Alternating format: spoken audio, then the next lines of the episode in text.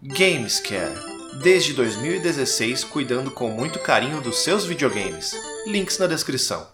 Então, muito boa noite, senhoras e senhores. Sejam bem-vindos a mais um Giro no Mini, seu giro de notícias aqui no Minicast, que era para ser quinzenal, depois era para ser mensal, e agora é tipo assim, hora que dá, entendeu? O último que a gente fez foi em fevereiro, estamos agora em maio, então, três meses depois, se eu fiz as contas de forma correta. Estamos aqui mais uma vez. Certo, doutor Marcel, como vamos? Certo, doutor Julião, estamos bem, estamos muito, muito bem. Doutor Julião está frio hoje, né? E, é... e, e, e, vamos, vai ser, vai ser sensacional. Então fechou. Eu vou chamar a vinhetinha aí. Já voltamos rapidinho.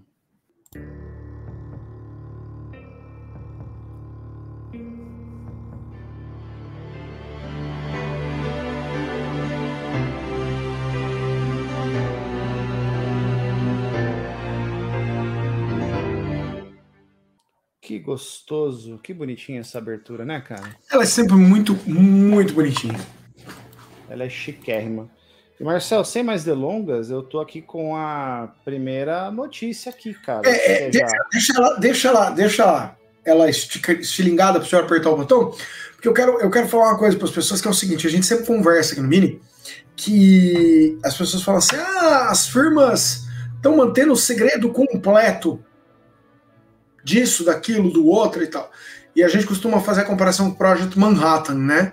É, Project Manhattan tinha algumas dezenas de cientistas no meio do deserto do Novo Álamo, é, e mesmo assim os russos conseguiram copiar a bomba atômica. Né? É, você imagina hoje em dia. Junião, coloca essa notícia, Junião. Coloca essa notícia para nós, Junião. Pessoas num, num servidor de Discord de Minecraft, depois que uma pessoa fez um comentário de que os jornalistas americanos estavam mentindo sobre as condições da guerra na Ucrânia, uma pessoa simplesmente invadiu os servidores americanos das Forças Armadas e colocou o material secreto das Forças Armadas Americanas num servidor de Discord de Minecraft. Mas essa não é a melhor parte. Esse material ficou lá disponível por literais semanas, sem que ninguém do lado dos americanos ou da OTAN percebesse nada.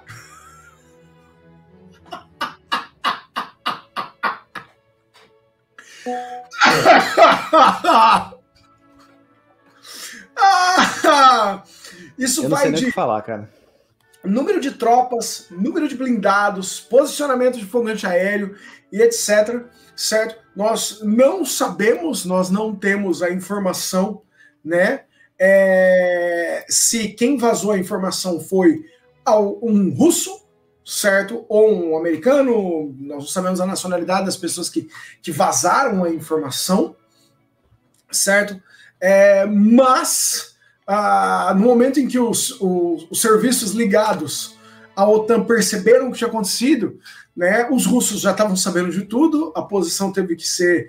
É, é, várias posições de tropas tiveram que ser modificadas às pressas, e muita gente estava saindo desse Discord às pressas para evitar participar de uma ação que está sendo levantada por parceiros da OTAN contra o Discord e quem participava desse Discord de Minecraft.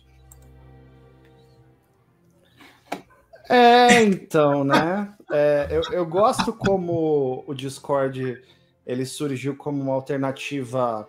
Ele veio, ele, ele veio para salvar a gente da tirania do TeamSpeak, né? E ele Sim. fez tudo aquilo que o TeamSpeak fazia de forma melhor e de forma gratuita. E ele surgiu como apenas uma ferramenta inocente para é, jogadores de videogame se comunicarem durante o jogo, ou durante né, o, o tempo que estão ali é, é, não necessariamente jogando, mas talvez ali programando as próximas jogatinas e tal, ele virou meio que uma. quase como uma rede social, né? Ele é um, uma ferramenta poderosa de comunicação entre jogadores e agora não mais só entre jogadores, né? O Discord ele meio que virou aí ponto de encontro para uma série de, de outras questões que não envolvem necessariamente videogame, né? E agora você tem é, documentos super secretos aí, top secret, né? Do, top secret. Questão de segurança nacional, questão de, de guerra, é, sendo compartilhado no Discord. Quem diria, Marcel? Quem diria, cara? No Discord de Minecraft, certo? É, a Nintendo achou que ela tava muito mal, né? Porque o livro dela de arte de Tears of the Kingdom acabou liberado no Discord e as pessoas jogaram na internet e ela tá, achou que ela estava muito, muito mal. E aí os americanos foram de perto e falaram assim: por que, tem segredos confidenciais militares no Discord? É, segundo, o, o, Pentágono tentou é, contato com o Twitter para pedir a remoção, porque é aquela, é aquela questão do alvoroço, né? Na hora que alguém descobriu o que estava acontecendo, o, um monte de portais de notícias foram, pegaram as imagens desses documentos e colocaram, começaram a colocar nos portais deles, e esses portais replicavam essas fotos no Twitter. E, e aí o Pentágono, pelo amor de Deus, gente, para com isso! né? Parem de colocar esses documentos nos secretos! E a gente fala assim, cara, esse, esse site é de graças, tá entendendo? Pois é, pois é. E, e, e, é isso, né, cara? É, é uma coisa que foge de controle totalmente, né, hoje. É do jeito que estão a, a, as mídias sociais e tudo. Aí é uma coisa que, que nem mesmo o segredo de Estado estão sendo respeitados aí. E tá, tá, Tem, tá cara, tá, é cara? Impossível. É impossível é. você manter um segredo hoje em dia. Se alguém falar assim, ah, a Nintendo vai conseguir produzir o aparelho dela em segredo, ela não vai. Cara, a gente não conseguiu, nós não conseguimos manter, né, as, as firmas que receberam não conseguiram manter segredo do kit de desenvolvimento do Play 5, cara. Na semana seguinte que eles, que eles receberam os kits de desenvolvimento, a gente tinha fotos dele. Três semanas, três semanas, não, três meses depois, tinha um cara vendendo um kit de desenvolvimento. Você lembra que o cara colocou uma fatia de pizza em cima do kit? E vendeu como um artefato de, de pizza para poder vender no eBay. É, cara, eu acho assim, Marcel, eu acho que é muito difícil hoje você manter segredo dessas coisas. Não quer dizer que é impossível. A gente teve um exemplo recente de um jogo que foi apresentado e ninguém sabia dele e ele tá aí, pá! O Hi-Fi Rush. Hi-Fi é. Rush. Então, assim, é possível? É, mas é muito difícil. Não é, é não é, não é o cenário mais provável, né? É, você tem, você tem que ter uma equipe muito pequena que ninguém esteja prestando atenção. Senão, sim, sim, sim. Né, alguém vai com isso. O, o, o, bom, a única coisa muito boa para o OTAN é que aparentemente ninguém do, do, do Minecraft estava verdadeiramente interessado nessa informação. A informação ficou lá, ninguém fez nada com ela por semanas. Ela ficou lá. Sorte dos Estados Unidos que não existia Discord na época do Project Manhattan. Os jogadores de Minecraft teriam armas atômicas. é isso aí. Né? E, e, de uma notícia muito diferente, doutor Junião, para uma notícia muito boa, doutor Junião. Uma notícia muito boa, doutor Junião. Uma notícia certo? muito boa. Deixa eu colocar muito na tela, mas só. Super Mario, o filme! Né? No dia 1 de maio ele tinha passado de um bilhão de dólares, certo? E hoje ele já passou de 1,22. Então ele já fez um pouco mais de 1 bilhão 220 milhões, certo? Em box office internacional. O, se não mudou nada, ele está em quinto lugar, certo? De box office de animações de toda a história de toda a história. E eu acho que com o crescimento da, da, da indústria de, de, entretenimento, de cinema, é, conforme os anos vão, vão, passando, obras com esse é, escalão tendem a bater recordes mesmo, né, cara? Porque a grana aumenta, o, o mercado aumenta, a galera investe mais dinheiro. Então, assim, os recordes estão aí para serem quebrados, Marcel. E a gente já falou a exaustão do filme do Mario, né? A gente fez um, um episódio especial sobre o filme. A gente fez né? um episódio especial sobre o filme, né? É, inclusive, uhum. Junião, o filme está disponível hoje. Foi hoje, né? Hoje que saiu, né? Foi hoje para a venda. Ele está disponível para venda, né? e, e já está liberado. O Christian Grossi fazendo a pergunta. Boa noite, Marcelo. Boa noite, Juninho. Eu cheguei agora já falar sobre a aprovação. Aprovação da União Europeia no caso da Activision. Falaremos desse assunto num papo sério, certo? É, com as outras notícias do meio termo, que ele vai entrar no bloco da novela. Aliás, Junião, eu acho que o próximo episódio deste da, da novela da Activision, a capa vai ser Maria do Bairro. Porque Maria... eu já fiz a Ursupadora, eu já fiz o Carrossel, agora vai ser Maria do Bairro, né? É, é para continuar. O senhor estava falando Isso. do filme do Mario lançado digitalmente, tá aí a notícia. Super Mario Bros. Movie will be released digitally this week in the US. This week, mas é, mais conhecido como 16 de maio, que é hoje, né? Isso. No momento é. da gravação desse giro, que está sendo gravado ao vivo aqui no YouTube, agora 20 horas e 23 minutos, horário de Brasília, no dia 16 de maio, né? Então a galera depois vai poder acompanhar também a, a gravação aqui no YouTube e nas plataformas aí de áudio, de podcast. Então ele, ele uma, o filme não só gerou aí um ponto é, 22 milhões de dólares em box office, mas ele gigantescamente explodiu o número de produtos ligados ao, ao Mario vendidos, certo? Então ele assim, ele, ele explodiu o número de bonecas da Princesa Peach, bonecos do Mario, Toads de pelúcia, etc. Né? E ele, a Nintendo com certeza, né? Nós já sabemos que ela já está trabalhando é, na direção aí de próximos produtos ligados a levar o universo do Mario continuamente a, a, a, as, aos cinemas, TVs e, e, e, e tudo mais. Então hoje o filme está em forma digital já.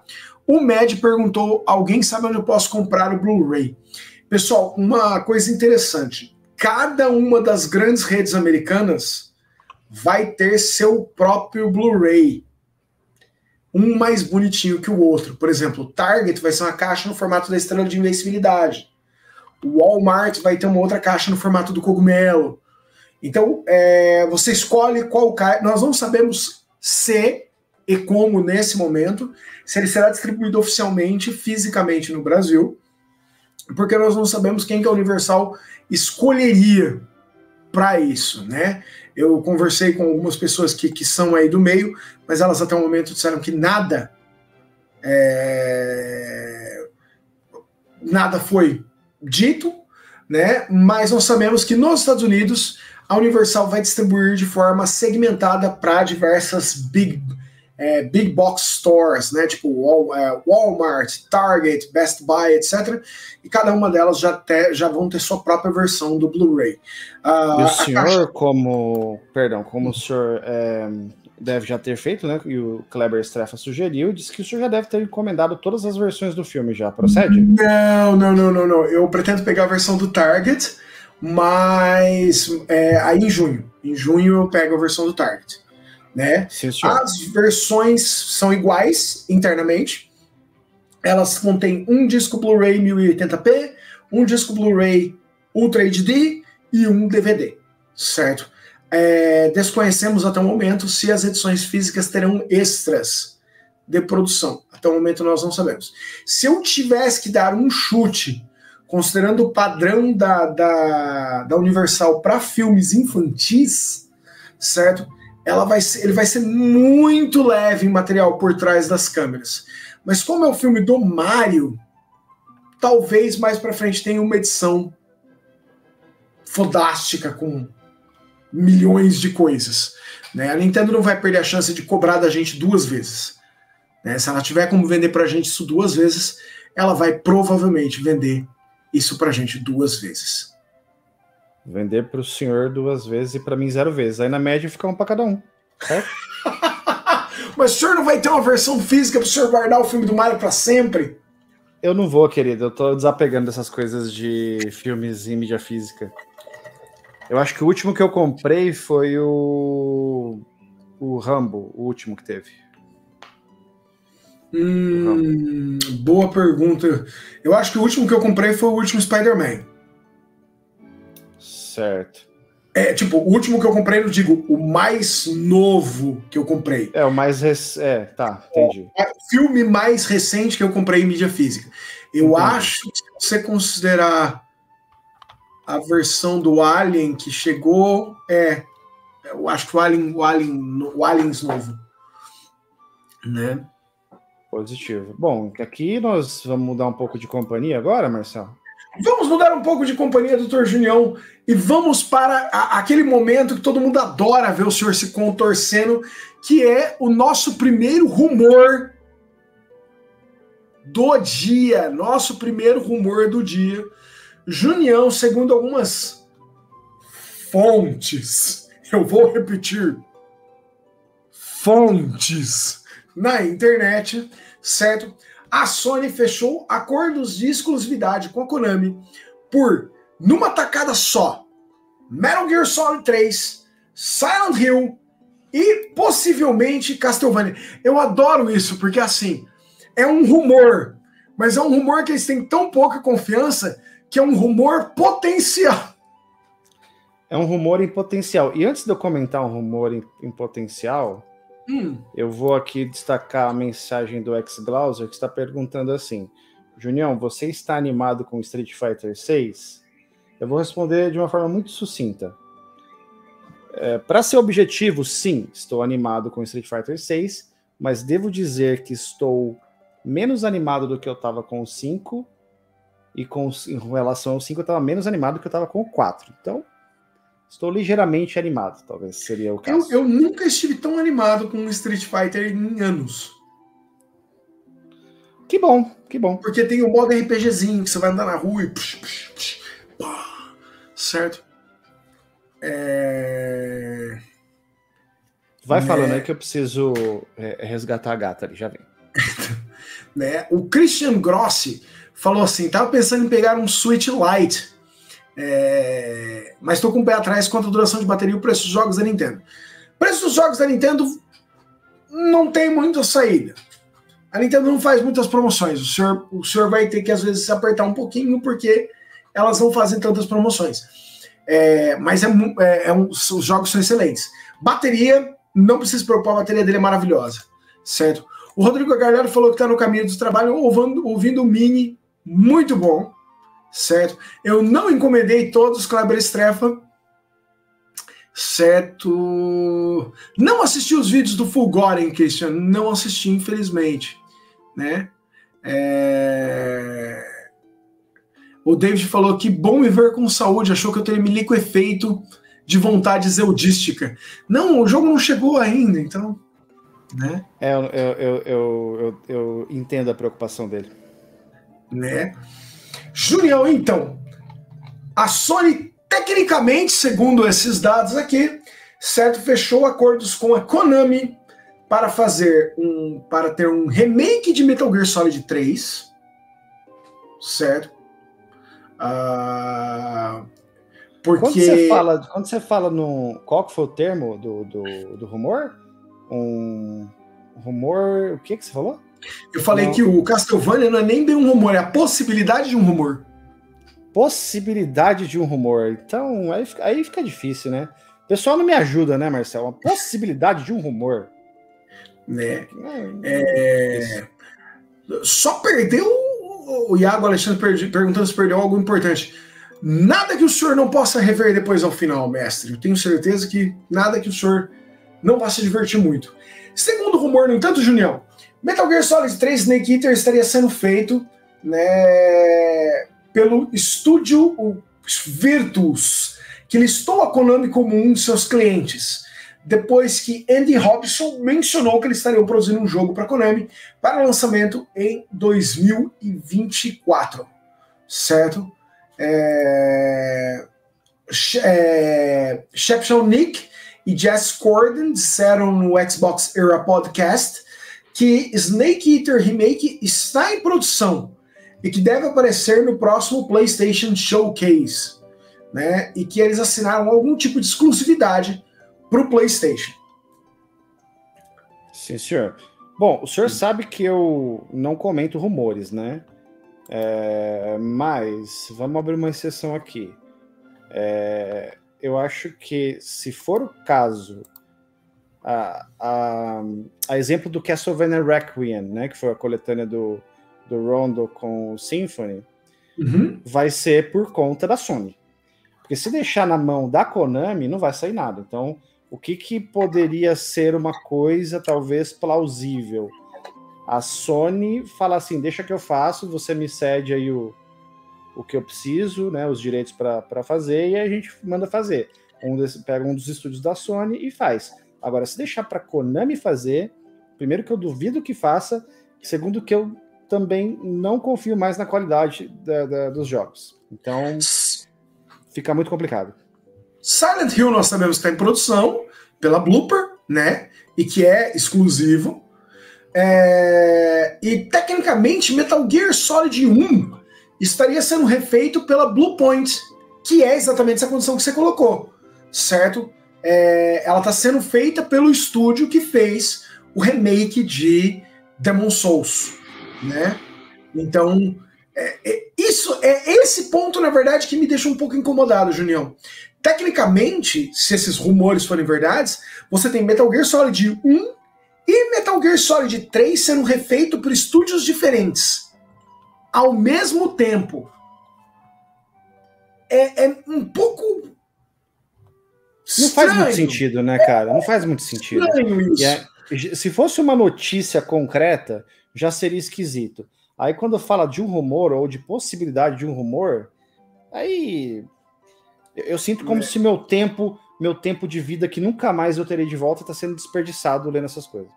Né? Sobre o, a possibilidade do rumor de Castlevania, na verdade a base é de que é, durante ainda o Xbox era, né, foi falado, nossa, a, a Castlevania faz muito tempo que não sai nada, e uma das pessoas falou, eu não posso comentar nada, mas tem uma coisa nova de Castlevania vindo em 2024.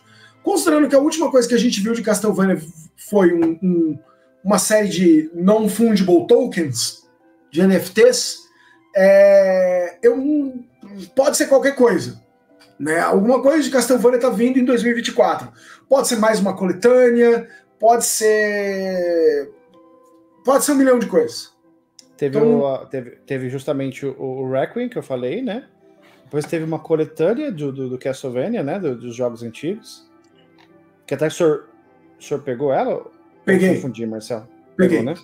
Eu peguei então... o Requiem, é, eu peguei a coletânea de jogos antigos, eu peguei, eu peguei a coletânea de jogos antigos duas vezes, inclusive.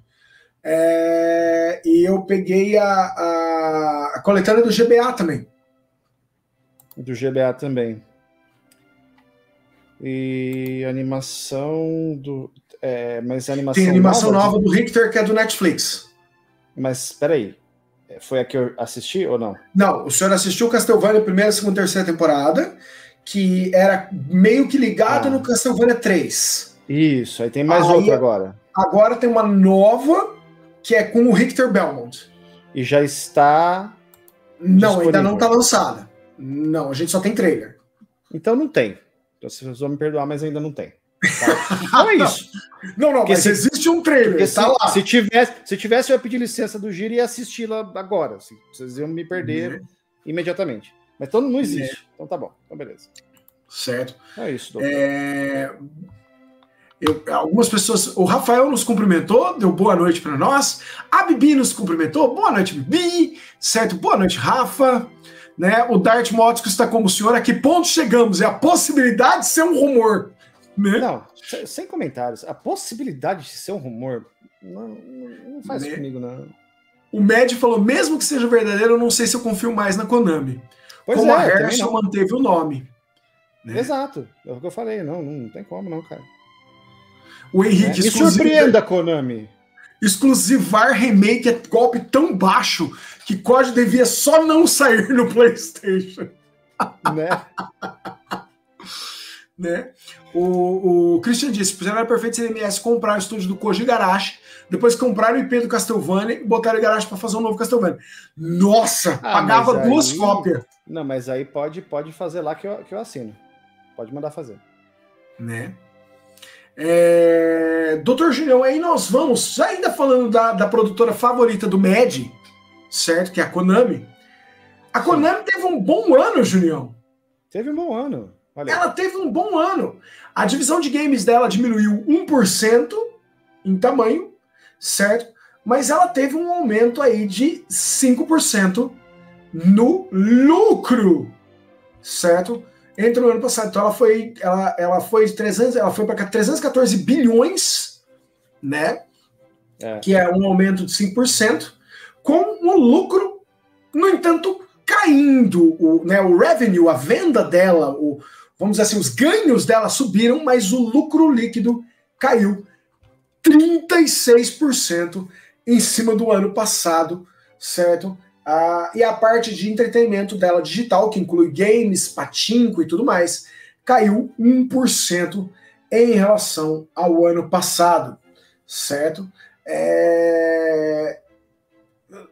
Eu, eu, muito me surpreende que a Konami ainda tem uma divisão capaz de fazer 213 bilhões de ienes em videogame, pachinko, etc só mostra o tamanho do que ela é no Japão. Né? Porque você basicamente não vê mais nada. É, a, Konami, é, a Konami parece um museu, né? Ela vive do seu passado.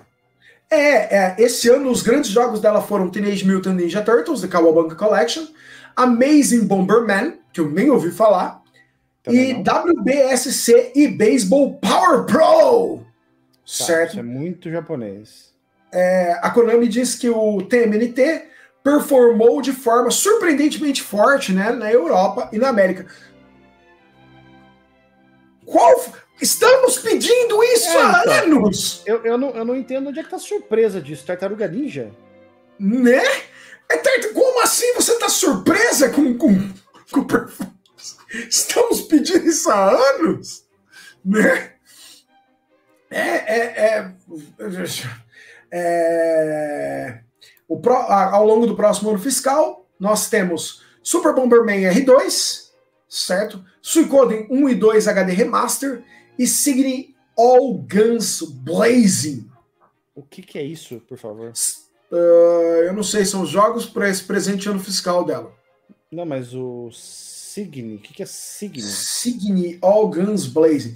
Eu, eu, grandes possibilidades que seja ruim, Junião. Tá vindo da Konami, pera aí. Uh, é um jogo para PlayStation 5, Nintendo Switch, PlayStation 4. Certo? Signy Ou seja, All de japa para japa. É. Uh, Signy All Guns Blazing. Pam, pam, pam. Deixa eu dar uma olhada rápida assim. Ah, é um shooter, Julião. É um shooter vertical. Ok. É um shooter vertical Bullet Hell. É, eu imaginei pelo All Guns Blazing, mas nunca tinha ouvido falar do, do jogo. Né? Marcelo, que o senhor quiser, já está engatilhado a próxima notícia aqui, meu querido. Então já pulemos para a próxima, continuando falando de dinheiro, certo? De novo, Roblox. Roblox está na mesma situação da Konami, Julião aumentou os, o, o revenue, né, aumentou a entrada financeira, mas diminuiu, certo, o lucro. Né? O revenue aumentou 22%, certo? Mas a empresa não teve lucros tão bons quanto ano passado. Ela continua tendo. Ela está enfrentando o quarto trimestre contínuo de perdas, né? É dentro do, do, universo de Roblox. Isso não significa que o Roblox está é, tá fazendo menos dinheiro, muito pelo contrário, ele está fazendo uma quantidade gigante de dinheiro. Significa que a empresa está tendo gastos internos superiores ao que ela tinha antes. Ah, nós, no Mini, não gostamos de levantar é, rumores, certo? Então, ah, ah, nós não vamos, e, e, e Roblox não definiu exatamente o que eles estão fazendo, mas eles tiveram um aumento gigantesco trimestre após trimestre em pesquisa e desenvolvimento, né? Então pode ser que eles estejam preparando aí novidades como novos modelos gráficos, um formato mais avançado para trabalhar Roblox, ou novas características é, de, de online né? Lembrando que o Roblox ele tem sido uma das grandes surpresas, né? Ele tem uma moeda própria, ele tem sido uma coisa aí que as crianças têm adorado, crianças e adolescentes têm adorado. Então, Roblox provavelmente está investindo para continuar a ser uma pusta plataforma tanto do ponto de vista criativo quanto do ponto de vista de jogos. O Álvaro me apresentou para um jogo dentro do Roblox chamado The Doors, né? É, na Hundred Doors ou The Doors, uma coisa assim, de terror uhum. muito legal. E, tipo, muitos jogos do Roblox não parecem com jogos do Roblox, eles parecem com jogos. Né, eu é... acho que é, sempre quando eu vou conversar com, com alguns jovens sobre isso, é, é incrível como é, tanto as meninas quanto os meninos estão fascinados em Roblox. E Roblox ele tem um dinamismo que eu acho que é único, provavelmente é único dele, onde ele tem uma gama de possibilidades dentro do próprio jogo, sendo jogos totalmente diferentes, mas na verdade é o mesmo jogo, mas são jogos diferentes ao mesmo tempo.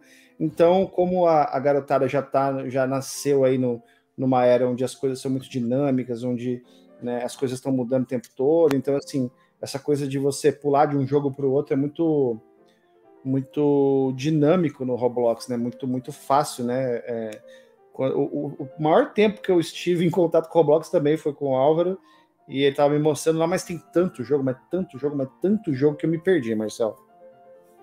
É muito jogo, cara. É muito jogo dentro do universo deles, cara. É muito, muito jogo. E é muito rápido. O Kleber Strefa falou assim: nem sei o que é Roblox, estou ouvindo agora.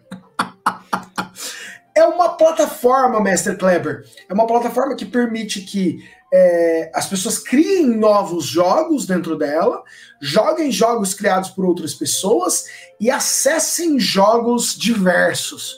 E como essa plataforma tem dinheiro, certo? Você consegue comprar coisas dentro desses jogos. É, uma, é um universo de jogos muito interessante, mas muito, muito interessante, Mestre Kleber. O Lucas colocou muito bem: Roblox está moldando uma geração. O que a gente tem com videogames, essas, essas crianças e adolescentes vão ter com Roblox no futuro. Sim, é verdade. É verdade, Marcel. E como nós é, é tipo o Roblox aqui no Minicast, já vou rodar para a próxima aqui, velho. Já roda para a próxima, Junião, porque nós vamos falar da sua empresa favorita. Olha só, Resident Evil 4 Remake, Caps of Record Year for Capcom, Marcel né? O, o jogo de Survival Horror vende 3,75 milhões de cópias no, na semana final do, do, do né, na última semana do fiscal year, certo? E, e, e, e nossa, detona, gigante. Junião, baixa um pouquinho para mim, Junião, baixa um pouquinho para mim. Vendas líquidas, Junião, cresceram 940 né, é, é, vendas, vendas líquidas 940 milhões, 14% de crescimento em relação ao último ano fiscal, com o, o lucro, certo? É, em 13% em cima, lucro líquido 13% acima do último ano fiscal. Capcom está navegando, certo? A onda, navegando a onda certo? Da felicidade, União. Monster Hunter Rise Sunbreak mandou muito bem, vendeu 5,45 bilhões de cópias. Resident Evil 4 Remake vendeu 3,75 milhões de cópias. As expectativas da Capcom para Street Fighter 6 é que ele desbanque absolutamente tudo que a companhia viveu com Street antes. E vai, e, e, e vai, vai, vai Vai. Vai, vai a gente sabe o motivo, né, Marcelo? Tudo aquilo que o Street Fighter V não teve, eles estão esfregando na sua fuça abundantemente agora com o 6. Então vai, vai mesmo. Kami. Kami White. fora o que vai vender com coisinhas, né? Que já vendeu coisinhas no 5, vai vender coisinhas no 6. O que eu tô dizendo que são coisinhas, você sabe, os cosméticos, né? Aquelas roupinhas mais descoladas e tudo mais, né? Vai fazer bastante dinheiro com, com roupinha, com cenário, enfim. O senhor vai, não vai, pretende vai. então deixar o seu Ryu usando apenas aquele kimono sujo? Eu eu não sei, mestre, porque assim é, eu, eu, eu, comprei no Street Fighter V inteiro, eu comprei uma única roupa é, é, para minha personagem, né, a minha main character, por assim dizer, né? Que era uma roupinha que eu não conseguiria comprar com fighting money ou fighting mangos ou fighting grana, né? Era só com, com dinheiros é, de verdade. E eu tenho vergonha de falar que roupa é essa, então toca a matéria aí, Marcelo.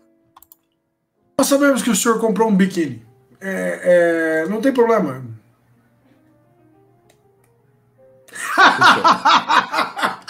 Eu me, eu me declaro culpado. É, do tipo assim, eu, eu, invoco a quinta, né? Como dizem os, os gringos, eu invoco I plead the 50, certo? E eu não respondo. É, cara, mas... o de biquíni me, me pegou realmente. Foi, foi um negócio que me pegou na é, veia ali. Eu, eu, eu gastei uns 4 muitos... dólares ali e foi isso. Ah. Eu comprei muitos, muitos cenários, cara. Eu comprei muitos cenários. A maioria dos cenários eu comprei com dinheiro do jogo mesmo, né? Que eu fazia Principalmente no começo, as missõezinhas é, semanais elas davam bastante dinheirinho, né? Então eu consegui comprar bastante cenário com, com, com fighting money, né? E o, os personagens eu não gastei é, a grana do jogo porque eu já tava pegando os Season Pass, né? Então ficou só para comprar os cenários mesmo. É.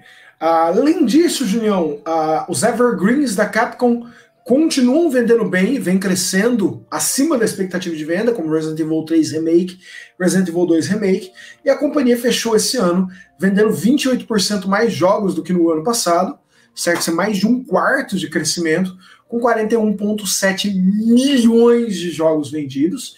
Isso é muito jogo, mas é muito jogo mesmo, certo?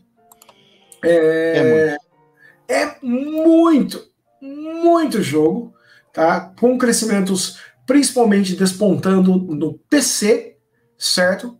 E no PC consoles e mobile, que são essencialmente as três grandes áreas aí dela.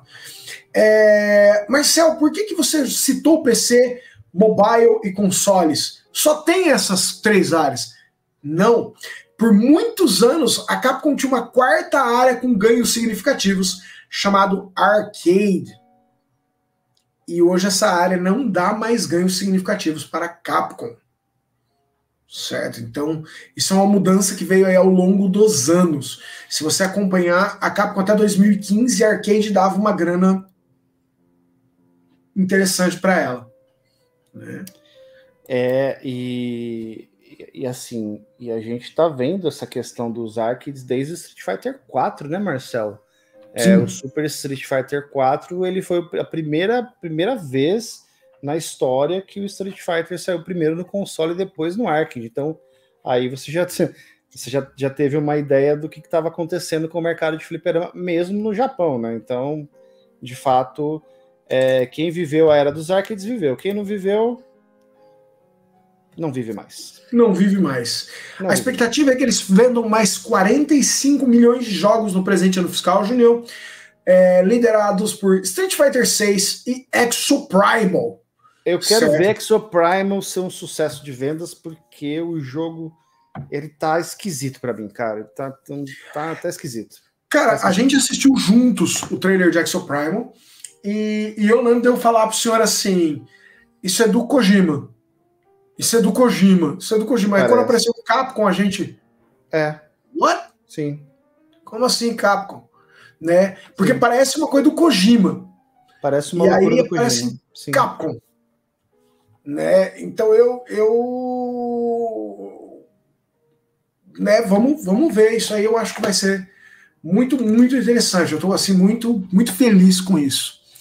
O É Mentira falou assim: Marcel, também tem a notícia que depois da morte do Stage, a Capcom abre as portas para outros streaming de jogos e agora tem jogos da Capcom no GeForce não.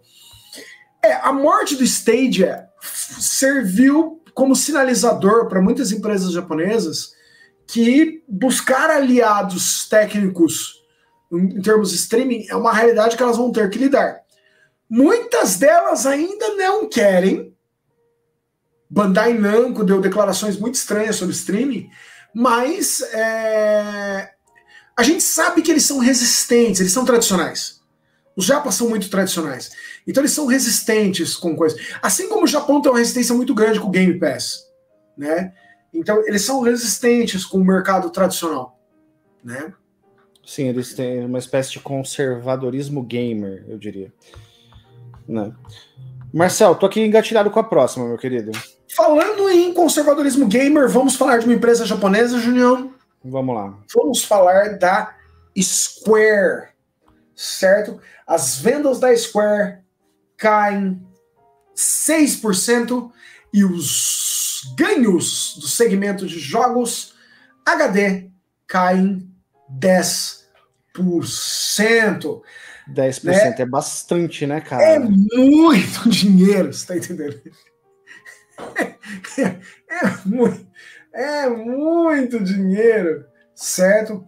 Uh, considerando que os jogos HD da Square neste presente ano fiscal incluíram Forspoken, Octopath Traveler 2, Crisis Core Final Fantasy VII Reunion, certo? E esses jogos venderam 10% a menos do que Outriders, Near Replicant e Marvel Guardians of the Galaxy, que tinham sido os jogos do ano anterior. Então é muito estranho quando você para pensar, porque tecnicamente Crisis Core Final Fantasy VII Reunion é muito bom, Octopath Traveler 2 é muito bom, e Forspoken eu não joguei, então eu não posso falar sobre Forspoken ainda, né? Bença, Fábio Simão. Positivo, querido. E, e ainda é, em breve vou adquirir o Octopath Traveler 2 e o Forspoken quando ele tiver bem barato, porque né, depois de toda aquela questão que o pessoal já descarregou em cima do jogo, eu não tenho coragem de gastar tipo os 300 pila nesse jogo aí não, não tem como. É, mas a, a, a, não foi só no departamento de jogos padrão que a nossa amiga Square mandou muito mal. Se o senhor descer um pouquinho, o departamento de mobile também caiu, perdeu 13% em relação ao último ano, né? É, é quando mobile barra PC browser vai mal, vai mal. Né? E, uh, Junião, aqui eles fizeram uma uma jogatina comercial, certo? Onde, para fins de imposto e para evitar maiores perdas, eles não fecharam um, não fecharam dois, não fecharam três, mas fecharam quatro. Eu repito, quatro jogos no universo PC barra mobile é, GAAS no último ano fiscal. Então, para evitar maiores perdas, a Square fechou quatro jogos GAS nesse meio. É, o First Soldier não durou nem seis meses. Bom, enquanto isso, Final Fantasy XIV e Dragon Quest X continuam operacionais, né? Sim, o, no departamento de MMO, né? Final Fantasy XIV e Dragon Quest X é, geraram um, um, geraram grana, mas ainda assim tiveram uma perda de 14% em relação ao ano anterior. Né? A Square fez diversos cortes internos nela. Ela fechou vários dos trabalhos que ela estava fazendo com, FT, com, com NFTs. Ela não desistiu. Ela tem dois projetos envolvendo cripto ainda, mas a gente não sabe quão longe isso vai, né? Mas ela fechou, por exemplo, o estúdio que fez Forspoken, é, a Luminous Production, né? Ela, ela, ela enfiou para dentro dela de volta o estúdio e tá, vamos dizer assim, ela está se reformulando para se recuperar né, do, do, do, do dessa situação. Final Fantasy XVI parece ser o grande próximo jogo da empresa. Lembrando que a empresa achava que Forspoken ia ser um sucesso. Eu sei que Final Fantasy XVI é um puta nome. Cara. Eu não tô rogando praga. Mas a gente tem que lembrar que a, a Square tinha certeza que Forspoken era o próximo grande. A próxima grande franquia dela. Não é só isso, Marcel. É, também tem o fato de que nós vimos a última apresentação do Final Fantasy XVI e ela foi, para eu falar uma palavra que não chula, ela foi desinteressante. Então eu temo pela Square Enix quando o maior trunfo dela, que é o Final Fantasy XVI, não está empolgando, né? E... Eu, assim, eu torço para que eu esteja errado, porque eu, eu não quero que, que seja um fracasso, nada disso. Pelo contrário, né? A gente Mas quer que ela pessoa... continue grande. perfeito. A gente quer que os jogos continuem sendo feitos com uma qualidade legal, assim, bacana. Mas eu não tenho como tapar o sol com a peneira aqui, é, é, com as nossas 72 pessoas que estão aqui ao vivo agora e mais um monte de gente que vai, vai assistir e vai escutar depois. Eu, eu, eu achei morníssima a, a apresentação, a última apresentação do Final Fantasy XVI. Então eu não sei, caras. Eu não sei nem se eu vou ter vontade de jogar esse jogo, viu, Marcelo? Né? É... O, nosso esporte é videogame perguntou: e Babylon Fall? Babylon Fall já era, cara, foi desativado. Babylon Fall está morto, Jim! Como dizia o médico da Enterprise. Ele está morto, Jim, está morto. Então, uh, ele está morto. Acabou. Babylon Fall já era, né? É... Então... A Bianca Tifa, Marcel, disse que o maior trunfo é o Final Fantasy VII Rebirth. Eu concordo é. com a análise dela. O É Mentira também falou. Eu concordo com a análise deles. Certo? Eu acho que Final Fantasy VII Rebirth tem muito mais impacto por causa do nome Final Fantasy do que Final Fantasy VI vai ter. Até porque, como o Marcelo Batista colocou, a base do PlayStation 5 é extremamente limitada. Ah, mas vai sair no PC. Sim, mas seis meses depois, um ano depois. Né? Eu ouvi esse rumor, Bom. Christian. Saiu um rumor que a Bethesda está se aproximando do estúdio do criador de Ninja Gaiden e Dead or Alive para serem adquiridos, pois a Microsoft precisa expandir seu catálogo no Japão. Lembrando que o criador de Ninja Gaiden é um louco. Ele é um louco. Ele, ele é uma das pessoas mais xaropes do universo. Eu adoro ele, mas ele é completamente insano. É, e, e, mas tá falando ele, de contratar ele... o cidadão ou adquirir a Tecmo Aparente, então, Ninja? O, o universo do rumor é comprar o estúdio. O universo do rumor. O universo do rumor é esse. Nós temos, hoje nós tivemos o universo do rumor e o possível rumor. E o talvez provável rumor. Talvez provável rumor. O que virá em, a seguir? O que virá a seguir? Né? O que virá em seguir, está entendendo? Né? É... Mas é isso, Junião. Square Enix não está tão bem é, Square Enix fez algumas opções muito erradas no passado. Eu espero que ela esteja com o Chrono Trigger Remake também pronto, Kleber.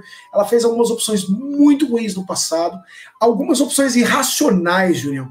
Ela vendeu 51, não é uma ou duas, é 51 IPs. E três estúdios com tudo dentro: prédio, computador, gente, contratos, IPs, assets, tudo por 300 milhões de dólares. 300 milhões de dólares. Existe uma negociação que a gente sabe que que está rodando aí entre Amazon e, e, e, e Embracer para Amazon comprar tudo que existe da inglesa rica arqueóloga Lara Croft. Você sabe quanto que a Amazon parece que terá que pagar por isso? Se isso fechar? Diga. 600 milhões. De dólares? Só pela Lara Croft. Só por Tomb Raider. Tomb Raider vale 600 milhões. E a Mas Square assim... vendeu 51 IPs por 300 milhões. É, a gente chama isso de mau negócio, né? Você tá entendendo? Mau negócio é, é, é, eu, eu matava, não uma, mas várias pessoas, para dar uma olhada no livro caixa da empresa e entender por que alguém tomou essa decisão. Tá, mas é, vamos deixar muito claro aqui que a gente não é, não, nunca tipo matamos tipo violência ninguém. e nem matar ninguém neste canal. Nenhum amiguinho foi maltratado neste giro do milho. Marcelo, é, nenhum funcionário da Square foi morto. Nunca. Nunca será. Marcel, posso colocar hum. na tela aqui o próximo, meu querido? Manda a próxima, doutor. Vamos falar da produtora do, do motor gráfico Unity, certo? Junião, a Unity vem, vem, vem, vem passando por situações muito complicadas. Ela contratou Satan, digo, ela contratou John Riccitello, ex-CEO da Electronic Arts, né? Ela contratou Satan para cuidar da empresa e, e, e e a empresa vem cortando gente desde então.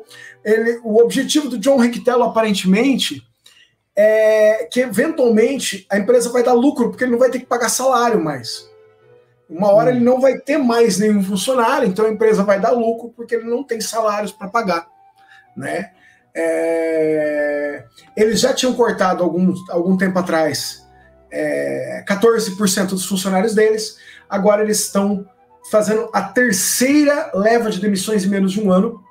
Eles vão cortar mais 8% né, é, para ficar com cerca de 7 mil funcionários worldwide, né? E, e ele deu uma declaração onde ele diz: estamos nos preparando para um maior crescimento, né? Ele diz que o corte vai principalmente pegar a gerência média da organização. Segundo uma declaração de, de membros que serão cortados, foi prometido para esses caras que eles deveriam escolher a galera que ia ser cortada primeiro para salvar o próprio pescoço. E agora chegou a hora do pescoço deles ir. Então, assim, primeiro cortou o, o baixo escalão, agora está cortando o médio escalão da companhia.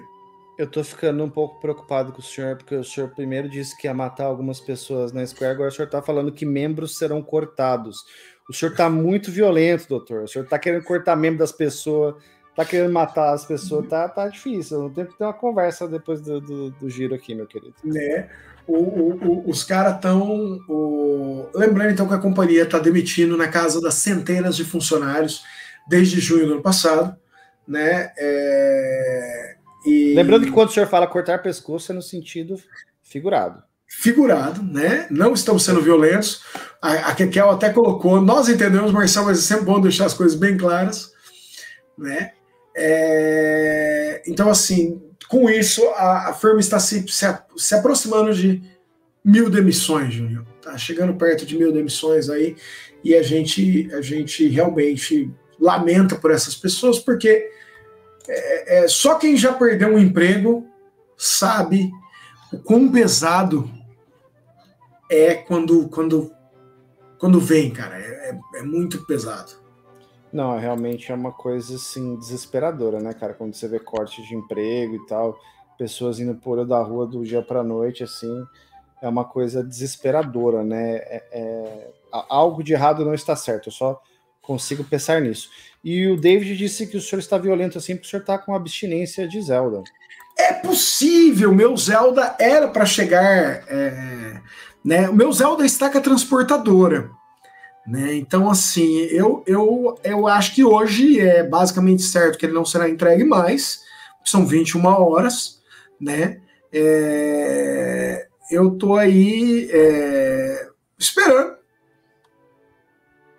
esperando, esperando, esperando, mas eu provei já, né? Eu não, eu não tô, eu não tô é, 100% intocado de Zelda, né? Eu, eu joguei um pouquinho lá na casa da Guga e, e, o jogo é absolutamente sensacional. Certo? Absolutamente. É absolutamente sensacional. Né? Ele, ele é gigantescamente sensacional. Então, é, é, eu, eu tô assim, num nível de expectativa tão absurdo por esse jogo, né? É, que não tem nenhum. O, o, a, o, só tem um problema, Julião. Se o jogo chegar hoje ou amanhã, eu não consigo abrir ele. Não consegue. Sabe por quê? Ó, hoje eu tô criando isso aqui com o senhor. Terminando, eu tenho que filmar isso aqui sobre o próximo Switch. Aí amanhã eu vou filmar o, o, o papo sério da Microsoft com a informação da aquisição, certo? Da liberação da aquisição pela, pelo, pela União Europeia certo? Quinta-feira eu tô na tua casa para gravar sábado retrô, certo? Já chegamos à sexta. Né? Sim. E final de semana o senhor tá sempre ocupado, que a gente sabe, e eu tô na mesma, cara, porque eu não tô conseguindo jogar também, porque. Eu não tô conseguindo amanhã, jogar. Amanhã eu vou gravar também, tenho dois vídeos para gravar amanhã. É, na quinta o senhor tá aqui. Na sexta-feira, não sei, vou ver se dá tempo de fazer alguma coisa na sexta. Mas... Eu vou, eu, e outra, dia 25 chega o Switch novo. Então eu não sei se eu começo a jogar no Switch antigo e transfiro para o Switch novo depois? Não tenho certeza disso, né? É, se a Microsoft comprasse a Koei Tecmo, ela seria grande o suficiente para ter que passar pelo FTC, SEMAI UE, ou passaria com, passaria com muito mais facilidade. Dependendo do valor da companhia, você teria que passar por regra, por, por, por avaliações no Japão, certo? É, é, via de regra é o seguinte: você é avaliado nos locais que você tem presença comercial forte e nos locais que você gera emprego, certo? Inclusive, uma das saídas da, da, da Activision para, por exemplo, a situação do Reino Unido é abandonar a ilha. Falar, ó, eu vou deixar apenas um escritório aqui, certo? E lá dentro do Reino Unido não muda nada. Os jogos seguem igualzinho era. Tem uma subsidiária que faz o lançamento dos jogos da Activision lá dentro. A Microsoft pode optar por isso. É que aí ela tem que conversar com os acionistas, de novo e papapá e tal. Ela vai ter que mexer algumas coisas para fazer. Mas dá para fazer. Né? Certo. Marcel, posso colocar o próximo aqui? Manda ver. Então vai lá. Né? EA Fiscal Year, né? Vamos para vamos falar de EA, Junior, essa empresa que eu gosto tanto, tanto, você tá entendendo?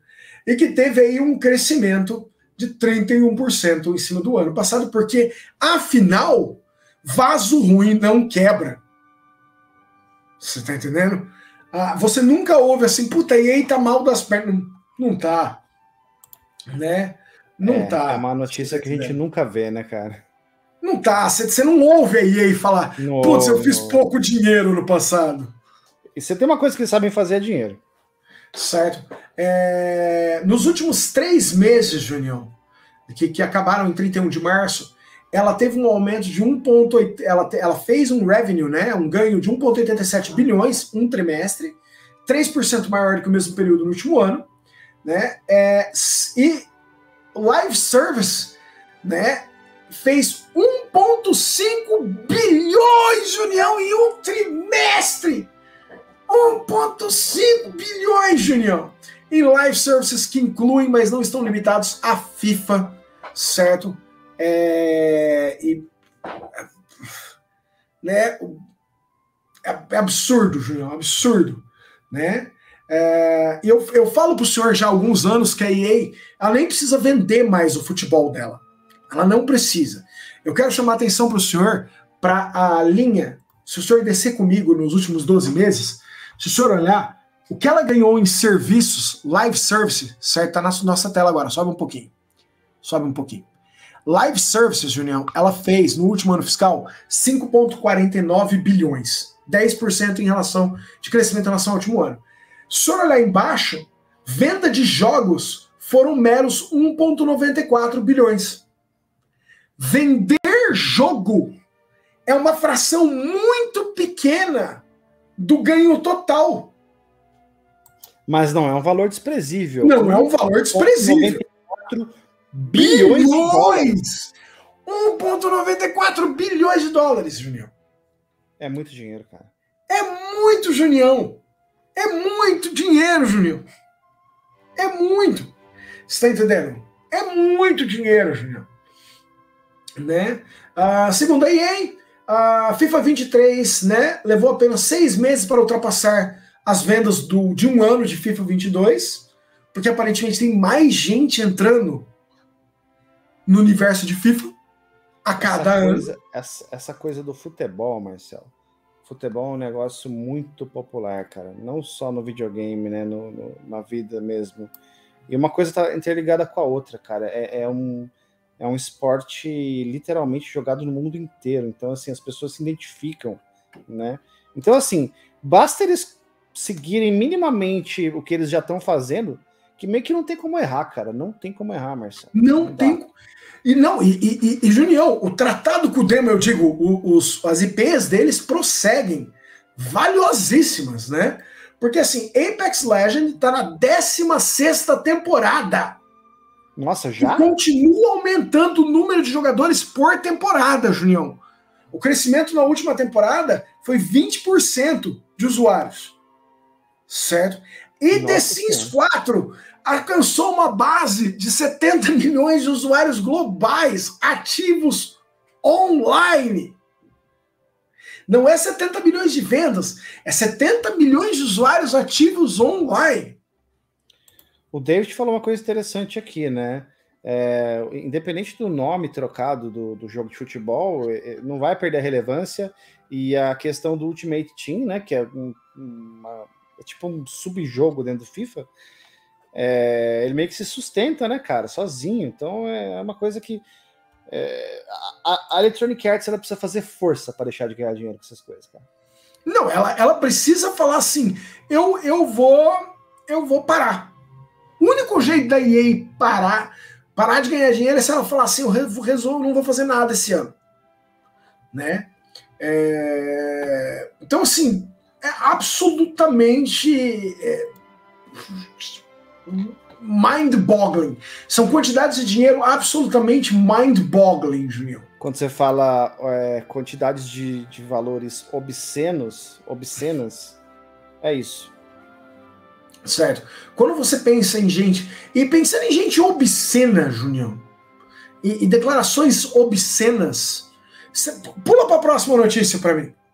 Vamos lá, deixa eu. Pula para a próxima notícia para mim. Porque é, a, a EA ela quer se tornar ainda mais obscena.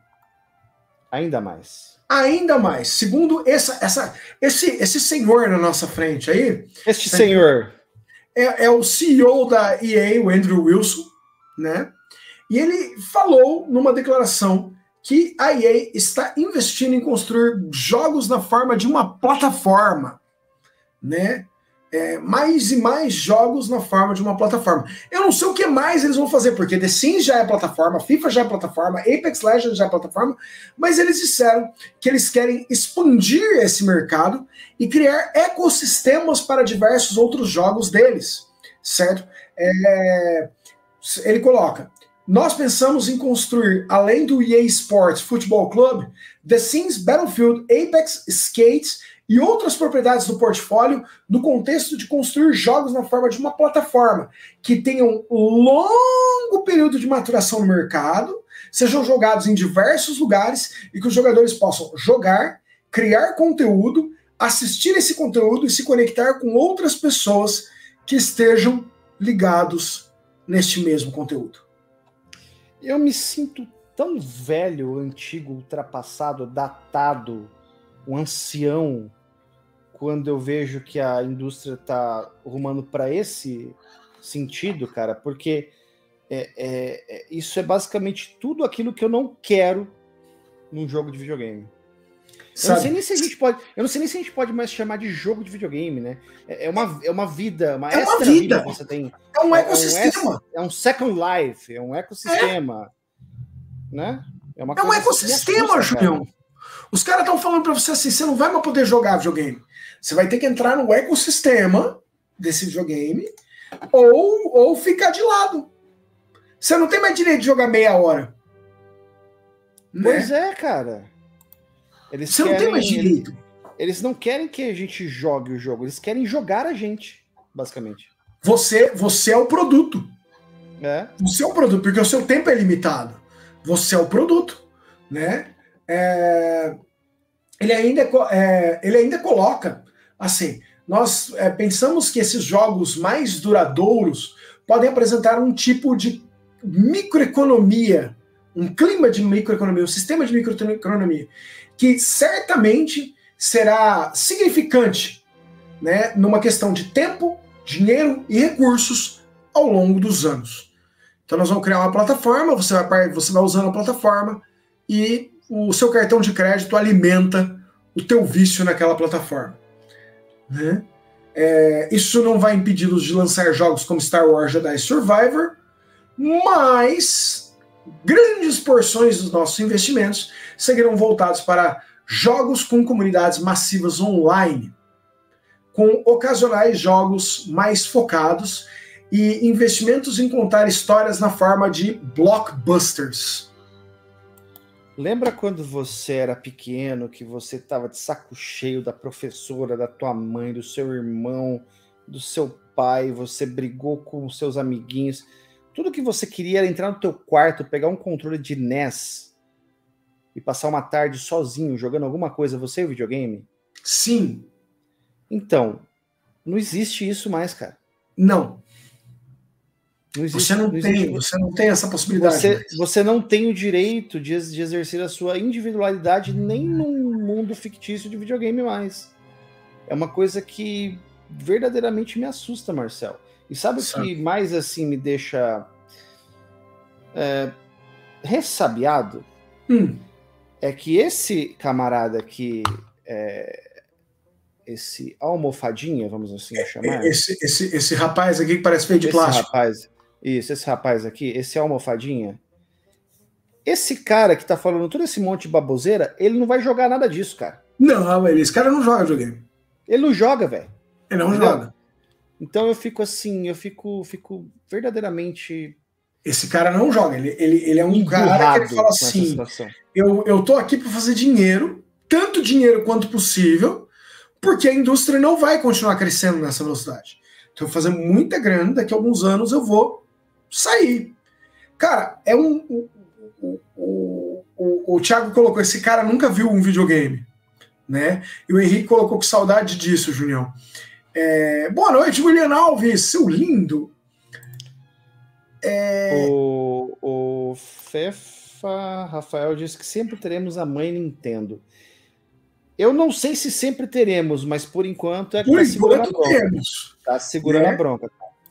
Tá segurando. Mas assim, ele é um cara. é, a, gente tem, a gente sempre conversa isso, né? é, lá no grupo dos patrocinadores. São, são valores, gente, muito fora do nosso mundo. É, o Bob Kotick, por exemplo, da, da Activision. Ah, ele deve estar preocupado se o acordo não fechar. Você sabe o que, que acontece se o acordo não fechar? O contrato dele vai até 2025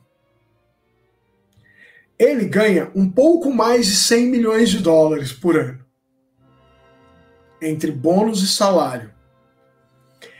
E quando acabar o contrato dele, para a Activision tirar ele da companhia, ele ganha alguma coisa por volta de 430 milhões de dólares de Golden Parachute para sair.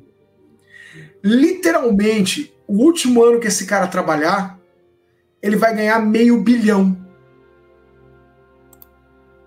É um valor que nós não vamos ver na vida, cara. Cara, é, sem querer é, tomar para um lado que não é o escopo aqui nosso, Hum. mas é, eu não sei, cara, até quando o, o, o mundo civilizado vai se sustentar com tanta gente assim, é, é, é, ganhando na casa dos milhões, dos bilhões. O cara literalmente ele não sabe o que ele fazer com tanto dinheiro, ele não sabe é, é, quantas gerações dele, talvez para sempre, vão nunca precisar trabalhar por conta desse, dessa quantidade obscena de dinheiro que é sendo feita. Em contrapartida, tanta gente aí passando as mais Necessidade. básicas necessidades humanas para se ter uma vida com dignidade. Então, assim, né, sem querer entrar nesse mérito, é uma coisa que eu fico pensando sempre, Marcel. Mas eu tô aqui com uma outra notícia.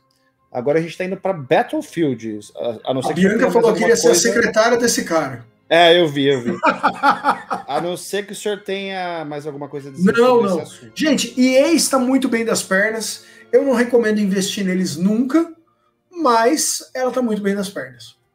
Sim. Vamos lá então, Marcel. Battlefield will return in an entirely new way. É, na mesma single. apresentação que ele falou tudo isso de plataformas, ele falou que é, Battlefield não está esquecido e que o jogo Battlefield está sendo redesenhado. Certo? Né? Ele, ele, ele está sendo redesenhado para voltar para o mercado de um jeito diferente. Embora o Wilson disse que a companhia ainda não tem uma data para anunciar nada, mas que ele está com uma confiança extraordinária que a nova liderança envolvendo Battlefield, certo? É, vai, vai resolver o, o problema de Battlefield. O senhor sabe quem é a nova liderança de Battlefield, Juninho? Quem é, Marcel? é o Vince Zappella, que criou Modern Warfare 4, né? É, aliás, Call of Duty 4 Modern Warfare, o cara que criou Modern Warfare, certo? E o criador de Call of Duty, Byron Bead, ambos roubados de dentro da Activision. Né? Na verdade, o Vince Zappella veio quando ele criou a Respawn, né? E o, o Byron Beat veio roubado. É, então, junto com Rebecca Coates, que também já trabalhou na Respawn e agora está na DICE, certo? E um outro estúdio que vai dar suporte para eles com o Christian Grass, que trabalhou na série Halo, certo? Que está na direção do Ripple Effect. Além de Alex Seropin, que também trabalhou em Halo e que se tornou o chefe do Battlefield Mobile Studio. Então eles terão dentro da, da EA essencialmente quatro estúdios para fazer Battlefield. O senhor é, é um consumidor de Battlefield? Não, mestre, eu não sou. Eu jogo quando eles aparecem no Game Pass. Né? Mas o último deles foi o Battlefield 2042 ele foi uma falha absurda. Ele foi lançado em 2021. Ele tinha problemas técnicos gravíssimos. É... E a EA demitiu. Ela limpou o grupo responsável pelo jogo. Depois que o grupo falou, nós fomos forçados a lançar o jogo nesse estado, a EA demitiu a galera que, que trabalhou, vamos dizer assim, os chefões que trabalharam no jogo. E agora criou quatro super estúdios para fazer nada a não ser Battlefield, com algumas das pessoas mais caras da indústria, que trabalharam em, em, em Halo, que trabalharam em Call of Duty, certo? É, então, certo. grandes chances de nós vermos um jogo é, enorme aí surgindo. Né? O Kleber perguntou assim: roubaram? É, roubaram. Pagaram, roubaram. foram para ele e pagaram. Como você gostaria de ter uma Lamborghini nova? É. é. Uh, com a aquisição da Activision fechando, é possível vermos uma migração de devs da Respawn de volta para Activision? Depende das condições que a Microsoft der para essa galera. Porque é possível. É possível. Mas é, é, a, gente tem que, a gente tem que ser realista num ponto. Se a gente acha que a Microsoft vai descalonar um Call of Duty por ano, ela não vai. Ela não vai. Ela vai querer continuar fazendo dinheiro. Ela está comprando para dar dinheiro. Então, tá mais que provado que hoje você não precisa fazer isso. Você lança os jogos por temporadas. O, o, o Diablo 3, Marcel, ele literalmente vai viver até o lançamento do 4 e além. Eu vou falar para você que vai ter gente que vai continuar jogando, cara. Então, assim, essa coisa de ficar lançando conteúdo, lançando temporada, o tal do Game as a Service, você não precisa ficar lançando um jogo após o outro, sabe? Não precisa, cara. É, é tá provado que você faz muito dinheiro nesse modelo aí de, de, de negócios, né? O videogame agora é um grande negócio, né? Quando a gente começou a, a jogar, era, era um, uma, um brinquedo, talvez uma mídia de entretenimento Hoje é, é, dinheiro, é só dinheiro que eles veem na frente. Dinheiro, dinheiro, dinheiro, dinheiro, dinheiro, dinheiro. Então, todo o resto ficou em segundo plano e é assim que eu me sinto e eu fico triste, Marcelo. Fica triste com isso. O senhor se sente mal com isso, né? É, mas eu vou animar o senhor agora com a coisa que o senhor mais gosta no universo. Hum. Um rumor. Um rumor. Um rumor. Mais um. Doutor Junião. É, alguns meses atrás nós tivemos algumas imagens muito falsas de um suposto jogo chamado Disney Domination, né? Que seria um, um Smash Bros da Disney. Smash Bros Killer. Né? Agora nós estamos tendo mais informações desse rumor que é importante colocar, isso apareceu em todos os portais de videogame aí afora e um monte de lugares esqueceram de colocar. Gente, ninguém confirmou nada. Ok? Nada ninguém confirmado. segue, segue Não confirmado. Ninguém ainda confirmou. Nossa, o mestre, o mestre, Van, o mestre Jardel tá indo, tá indo descansar. Bom descanso, Valeu, mestre Jardel. Bom descanso, querido. Obrigado pela presença aí. Né? É, tecnicamente, nós não sabemos ainda se o Thanos vai poder enfiar a mão na cara do Mickey ou se o Peter Griffin vai sair na porrada com o Woody, certo? Mas aqui estão alguns dos elementos do que pode estar acontecendo, Junião. Tá aí uma cena É. que eu não tinha imaginado. Thanos enfiando a mão na cara do Mickey. Imagina a assim, as, "Pô, as manoplas do, do- do poder. Thanos! Não me importa! A, a Thanos! manopla com todas as gemas do infinito, Marcelo. Certo? Meu Boa noite, Eterno Play! Aqui que é o meu pai amado. Meu pai amado. As pessoas invocam até a religiosidade, né? Meu pai amado, né? Meu pai amado. cara.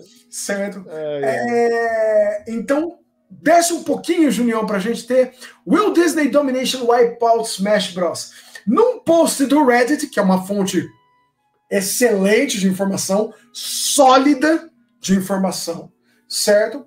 É, foi revelado então o Disney Domination Project, né? Mas é importante estressar que isso não foi verificado por ninguém ainda. Segundo a pessoa que vazou isso, a Disney Domination terá 55 personagens no lançamento, Up to. né? Até 55. Até 55, com uma campanha single player que tem 60 estágios. Da onde que eles inventam isso, meu? Ó, ó, vou falar, falar que nem a Kekel. Meu pai amado. Da onde que eles inventam isso, Marcel?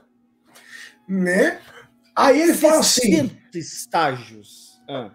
é, haverão muitos, so many online modes, certo? Incluindo batalhas de 12 jogadores.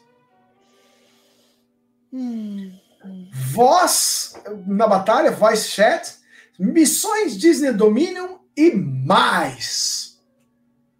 Certo? Haverá um lounge do Disney Dominion, onde os jogadores podem é, mostrar um para o outro estágios cus- customizados ou conteúdo customizado.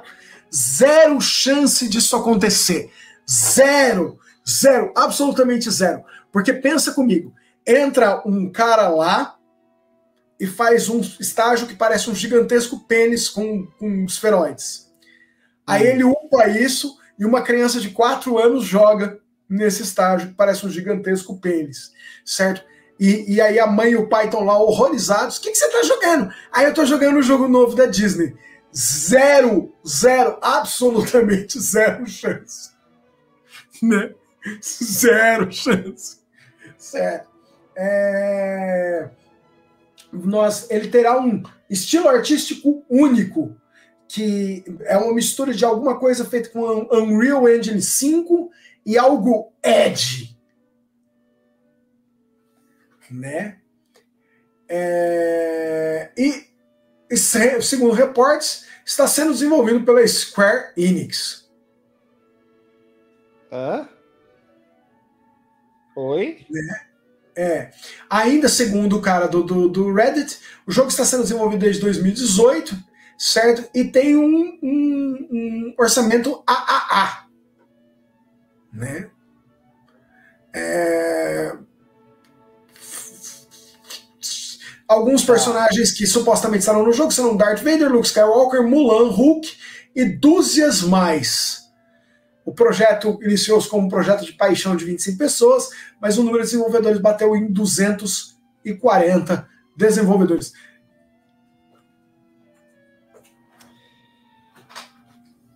E aí, Marcel, eu não sei, eu, eu, eu não sei o que eu falo pra você, cara. Eu não sei se eu não sei se as minhas palavras são permitidas nesse horário, né? Agora são É, nove eu, vou, eu vou. As palavras corretas estão aqui, ó. Essas são as palavras corretas. Quer ver? Eu tô achando. Essas são Ah, as palavras sim. corretas. Meu, Meu pai, pai amado. Meu pai amado. O pessoal deu vários exemplos aqui de como isso não funcionaria. Thanos batendo no Mickey. Darth Vader contra Thanos. Certo? É, Mickey socando perna longa. Mestre Yoda versus Pato Donald. Certo? Capitão América versus Capitão Boeing. Pateta versus Stormtrooper. Marvel versus DuckTales. né? Então, assim, é... não é nem um, como colocou o Christian, não é nem mesmo um rumor bom.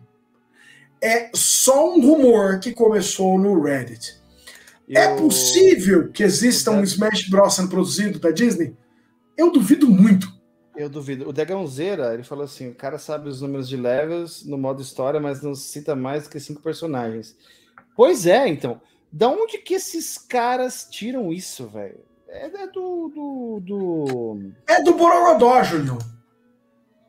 Borogodó, é, gostei. É do Borogodó. É do Borogodó. A única, a única explicação possível é que é, foi do Borogodó. Tirou do, do, do Loló. O único lugar da onde essa informação saiu foi o Loló da pessoa que escreveu isso.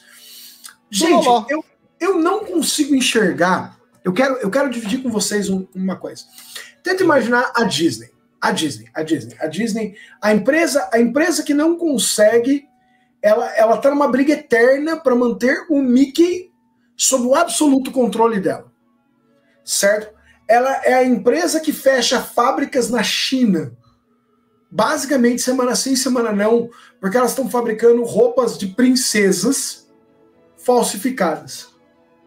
Porque ela considera que o padrão de cor, aquele hum. padrão de cor, é uma propriedade intelectual dela. Então, A Bela e a Fera é uma história que é domínio público. Mas eu não posso fazer um filme onde a Bela se veste de amarelo. Senão eu sou processado. Porque a Bela se vestir de amarelo é uma coisa Disney. Essa pessoa, vocês estão me dizendo que essa empresa vai pegar alguns dos maiores nomes dela e vai colocar para dar pancada um no outro. Não, eu não estou dizendo isso, não. Né? Não, não, a, a, essas pessoas estão dizendo. né? Eu entendi. Então, assim, eu entendi. É, é, é, é, não dá, cara. Não, assim, pode acontecer, pode, né? O É Mentira falou: o Mickey entrou em domínio público é, é discutível. O desenho do Mickey, o grafismo do Mickey, da maneira como ele foi desenhado em Steamboat Willie em 1929, entrou em domínio público. Certo? Mas o novo traço do Mickey e o traço clássico do Mickey não entraram. Então, uh, a Disney ainda pode processar você se você desenhar um rato usando calças vermelhas com botões pretos. Porque ela vai dizer que você está tentando incutir o erro de que a pessoa acha que aquilo é o Mickey. Marcel, tá, todas as notícias estão interligadas. A Unity é, despede 600 pessoas.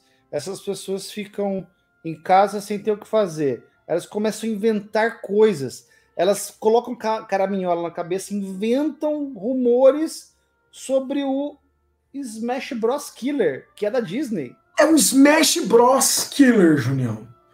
Certo? É um Smash Bros. Killer. Da Disney. É uma coisa. Killer é a dor que eu tô tendo no pâncreas de imaginar isso. Né? Não. Sem condições. Meu querido, aqui, ó. Vamos, vamos, vamos, vamos falar. Vamos, vamos falar de coisa boa, Junião. Vamos falar de coisa boa. Vamos deixar muita gente brava. Pessoal, vocês, vocês jogaram Pokémon Scarlet, Pokémon Violet? Vocês viram em que estado que o jogo estava? Bom, a Game Freak está produzindo um jogo AAA junto com a Private Division, certo? Ela está produzindo um jogo AAA que não é não é para o suiteira, não é para Nintendo, certo? É um jogo AAA feito pela Brave Division no, no chamado Project Bloom, certo? Que é um jogo super, super ambicioso de ação e aventura. É uma nova IP da Game Freak. Bom, se for um jogo 2D, eu boto fé. Eu acho que não, Mestre Junião, porque por ser um AAA com, com tecnicamente um orçamento grande, né? É. Vai é. ser provavelmente 3D. Certo? É... Né? O, o, o pouco se sabe sobre Project Bloom, né? Está confirmado que está no início do desenvolvimento e deve ser lançado em algum momento entre abril de 2005 e março de 2000, 2025 e 22, março de 2026. Eu duvido que qualquer jogo AAA vai ficar pronto de 2023 para 2026. Esse jogo vai ser adiado, se ele for verdadeiramente um jogo AAA, né? Lembrando também que a Game Freak tem pouco, poucos times de desenvolvimento. Ela teria que crescer gigantescamente para poder fazer isso, né? É... Eu acho que, que, que, que isso aí vai atrasar um pouco. Vai ser interessante a gente ver Game Freak fazendo outras coisas. Ela fez alguns jogos muito bacanas. Eu não sei aqui quem conhece, tem um jogo do Mega Drive é, que não saiu do Japão, que é da Game Freak, que chama Pulseman, que é muito bacana, certo? A Game Freak tem um jogo que é, é alguma coisa, acho que chama Tumble The Badass Elephant, que é muito legal também, certo? Então, uh, é, uma, é uma possibilidade de ser uma coisa bacana, mas eu acho que bem mais para frente, não para agora. Sim. É, bom, se o senhor não tiver mais nada a acrescentar, é, podemos não. O curioso Bom, é que só tem uma, uma imagem, e por essa imagem não dá nem para saber, Marcelo, se o jogo é 3D. Não, não dá. É só uma, é só uma imagem assim muito. É só para dizer, estamos desenvolvendo um jogo que não é um Pokémon. E é bonito, hein? Parece muito bonito. Né? Sabe? Certo. Deixa eu pular aqui para o próximo, então. Vamos para o próximo. É uma notícia não tão bacana, mas é, é, importante a gente deixar as pessoas sabendo, né? É, eu acho que é importante para bastante gente isso aqui, viu? Na verdade. Não para o senhor, mas vamos lá, vamos colocar na tela. Né? É isso aí, doutor Genial. Um dia depois do lançamento, Tears of the Kingdom já estava rodando a full speed certo? No e uso, sem hacks necessários. Então, é, um dos maiores lançamentos da Nintendo no ano estava rodando no emulador de Switch, basicamente no dia seguinte ao seu lançamento. É. E assim, honestamente, eu acho que não vai mudar nada. Não muda nada, cara. A questão do resultado é. que o jogo vai ter. Ah, não, não, não. É, é, essa, é uma, essa é uma discussão velha, né? O cara que emula provavelmente não compraria. Você tá entendendo? Eu conheço algumas pessoas que compram e emulam. Sim. Certo? Mas uhum. eles são raros, eles são aqueles caras que querem. Não, eu quero ter o jogo, mas eu vou emular porque eu quero jogar o jogo em 4K, eu quero jogar o jogo certo. Eu tenho um senhor PC e eu quero fazer isso. Sim.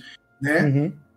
Uh, mas ah, não é, vamos dizer assim, não é o normal. Normalmente quem compra, quem compra não emula, quem emula não compra. Então essa pessoa já não afetaria a venda do jogo em si. Né? É, isso talvez seja uma mensagem de alerta para os padrões de defesa, certo? O, para os padrões de defesa serem imputidos, serem é, imputados nos jogos Nintendo de agora Cara, diante. A, a, a, última vez que eu vi uma proteção legal num Nintendo foi no GameCube. Depois do GameCube, virou assim basicamente uma farra, uma festa, cara. O GameCube ele foi o último videogame que você tinha dificuldades em piratear. É, eu lembro que o, o mode chip dele saiu basicamente do meio para o fim da vida útil do, do, aparelho. Né? O PlayStation 2 ele foi muito mais rapidamente pirateado do que o GameCube e, e o, né, o Xbox também. Então, é, desde o Wii, a gente basicamente está tendo é, o, o, sistema craqueado basic, de forma quase que imediata, Marcel, né?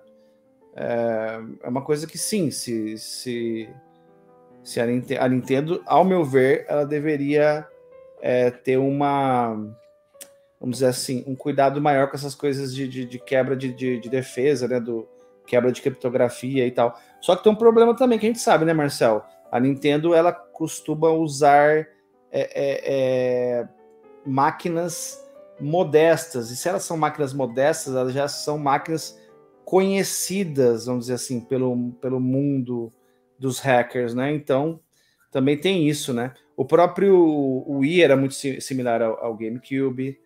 Né? É, o, Aí, o desbloqueio Wii, do, Wii foi utilizando inclusive o modo GameCube, né? É, exatamente. É, exatamente. Então, é, é, tem, tem um preço, né? Sem querer fazer um trocadilho, em você querer usar máquinas modestas por conta daquela coisa que a gente já sabe, a gente já falou aqui várias vezes, de ter o ganho de dinheiro em cada unidade de videogame vendida e ter um videogame vendido a um, a um preço é, competitivo. Então, assim, fatalmente eles vão usar hardware que já é conhecido pelas pessoas que vão investir tempo para quebrar essas, essas seguranças. Então, eu não sei, Marcel, eu não sei. Se, se ao mesmo tempo eu falo para você que eles deveriam prestar mais atenção nisso, eu não sei se, se vai acontecer, cara. Segundo o youtuber Kyokat, certo? É, Tears of the Kingdom, é, com alguns poucos mods, pode rodar numa GTX 1060 a 1440p 30 fps, certo? Enquanto você pode, com alguns outros mods, fazer ele rodar 1080 60 fps, certo? Numa RTX inicial, numa RTX de entrada, né?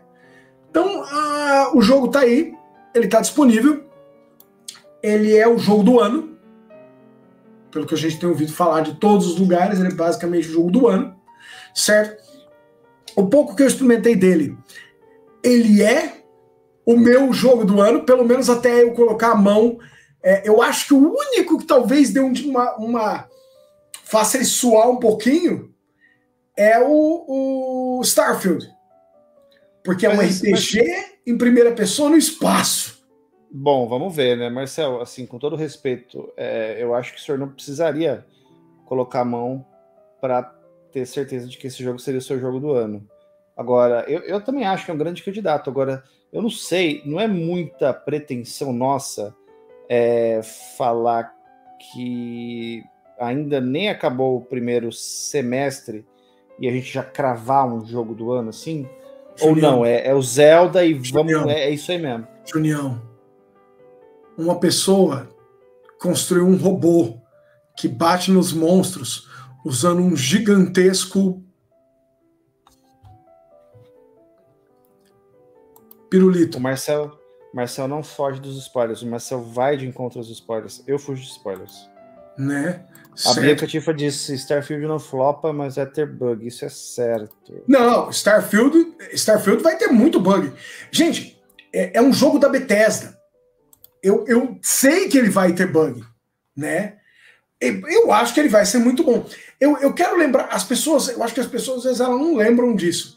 Eu joguei é. Skyrim no Xbox 360, na versão inicial, não pateada. E eu fui até o fim. Eu perdi o save duas vezes. Então, Mas assim. O... Mas a versão mais zoada era do, do PS3. PlayStation 3. PS3 era extremamente zoada. É. Né? Então, assim, é... boa noite, César! Né? Então, assim, eu, eu, eu tô empolgadíssimo com Starfield. Mas, Junião, um, um, rapaz construiu um robô cujo long dong dele bate nos monstros no chão, Junião. No Zelda. Isso era para me convencer de alguma coisa? É o jogo do ano, viu? Ah, não, não, eu não, eu não vou nem discutir isso.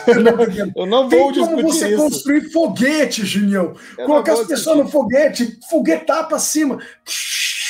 Tem como você fazer jetpacks, né? É, é, é, incrível, absolutamente incrível. Só, só o fato dele ter layers no céu e na terra, eu acho que já são. Não, layers no céu, na terra e cavernas. E cavernas. E no, e no underground. Então são três níveis de. de, de Não, de é, é, né? espetacular, né? É espetacular. Espetacular. Não, eu acho que tem tudo para ser o, o, jogo do ano mesmo. Eu acho que vai ser difícil né? alguém bater. É, eu, acho, eu acho muito difícil. Eu acho muito, muito difícil. Né? Sim. Posso ir pro próximo, queridão? Pode ir pro próximo, que é uma notícia estranha. Julião, o Xbox vai abandonar o marketing nos próximos 12 meses. Pera aí, Marcelo, antes da gente comentar isso, o Jonathan disse: e o que acham de Resident Evil 4 se ganhar o jogo do ano por algum milagre? Acham justo? Eu não sei, porque eu não encostei nesse jogo, eu não vi eu demo, nada dele. Então, eu não sei. É, eu acho que vai, vai, vai ter um choro infinito da internet se isso acontecer, cara. Tá?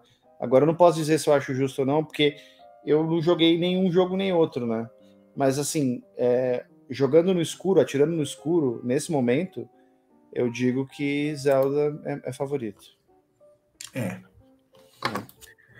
Então, Júnior, nas últimas apresentações da Microsoft, a Microsoft vem falando assim: vamos mostrar apenas jogos dos últimos dos próximos 12 meses, porque nós não queremos que vocês tenham enormes expectativas.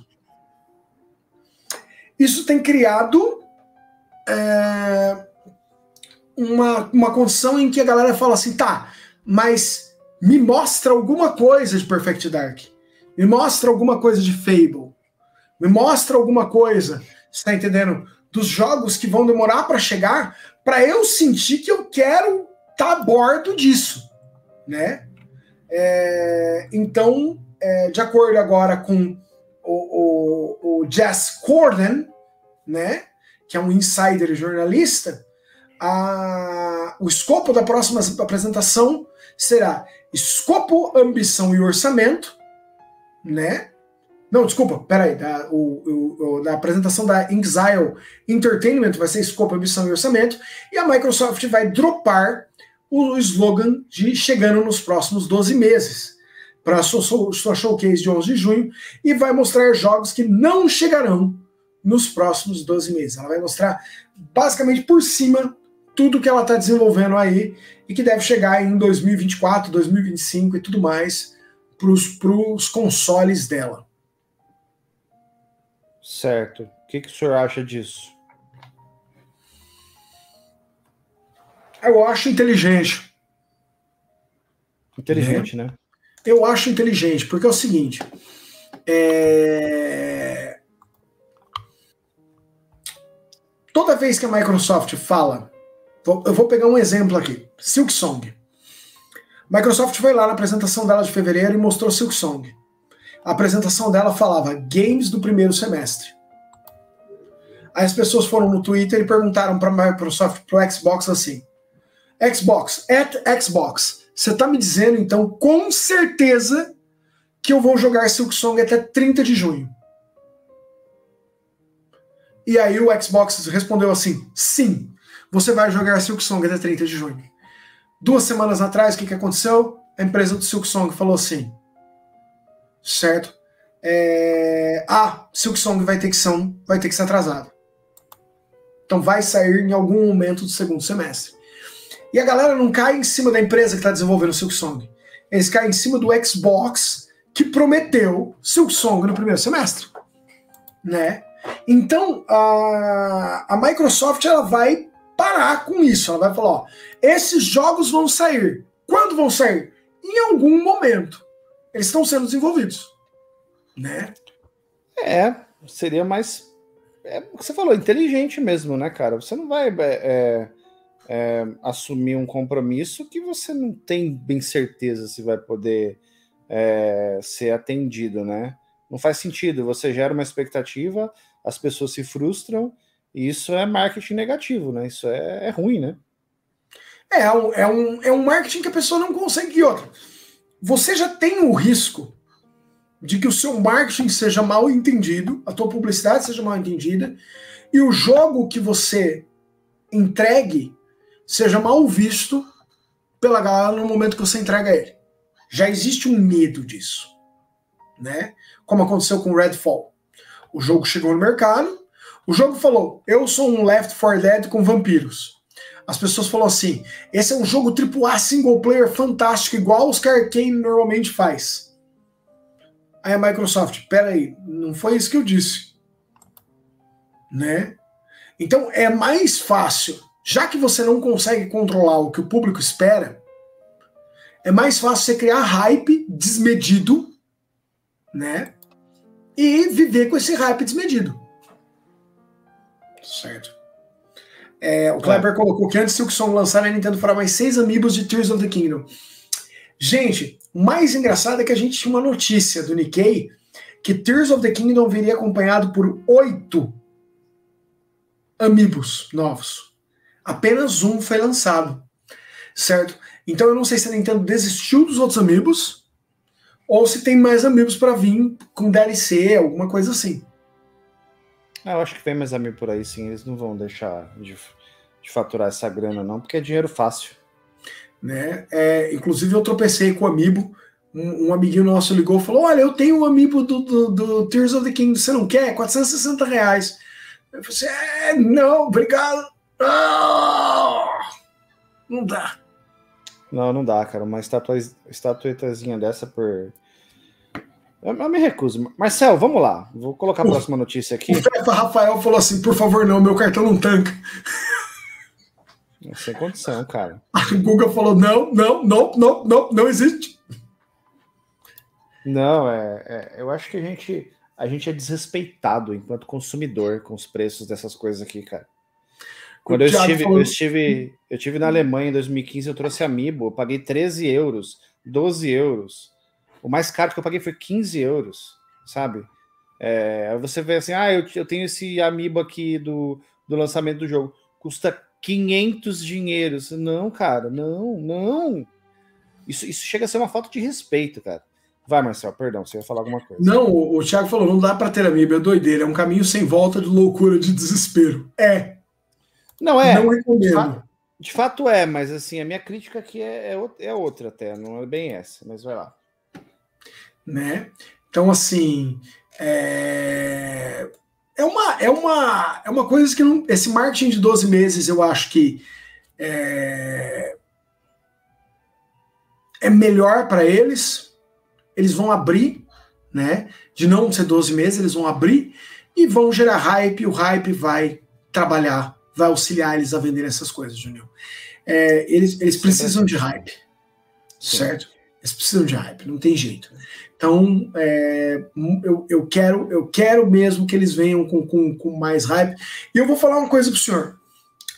É, se eles mostrarem um trailer para mim, só com aquele disco, aquele scratch do disco, da, da, da, da, touch that bass, tam, tam, tam, tam, tam, e a sombra da, da, da Joana, assim, sabe? Eu, eu já tô dentro, eu tô, eu, eu tô jogando dinheiro na tela, assim, sabe?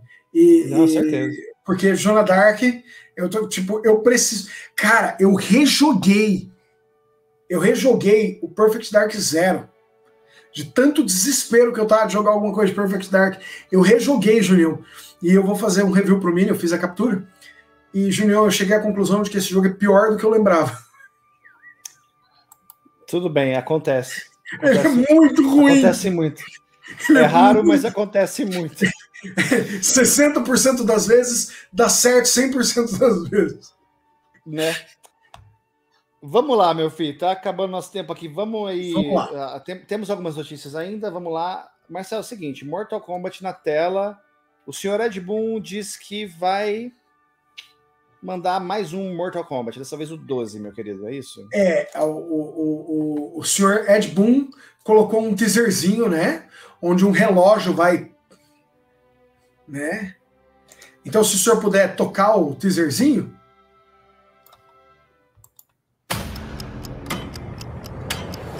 Então, passou pelo 9.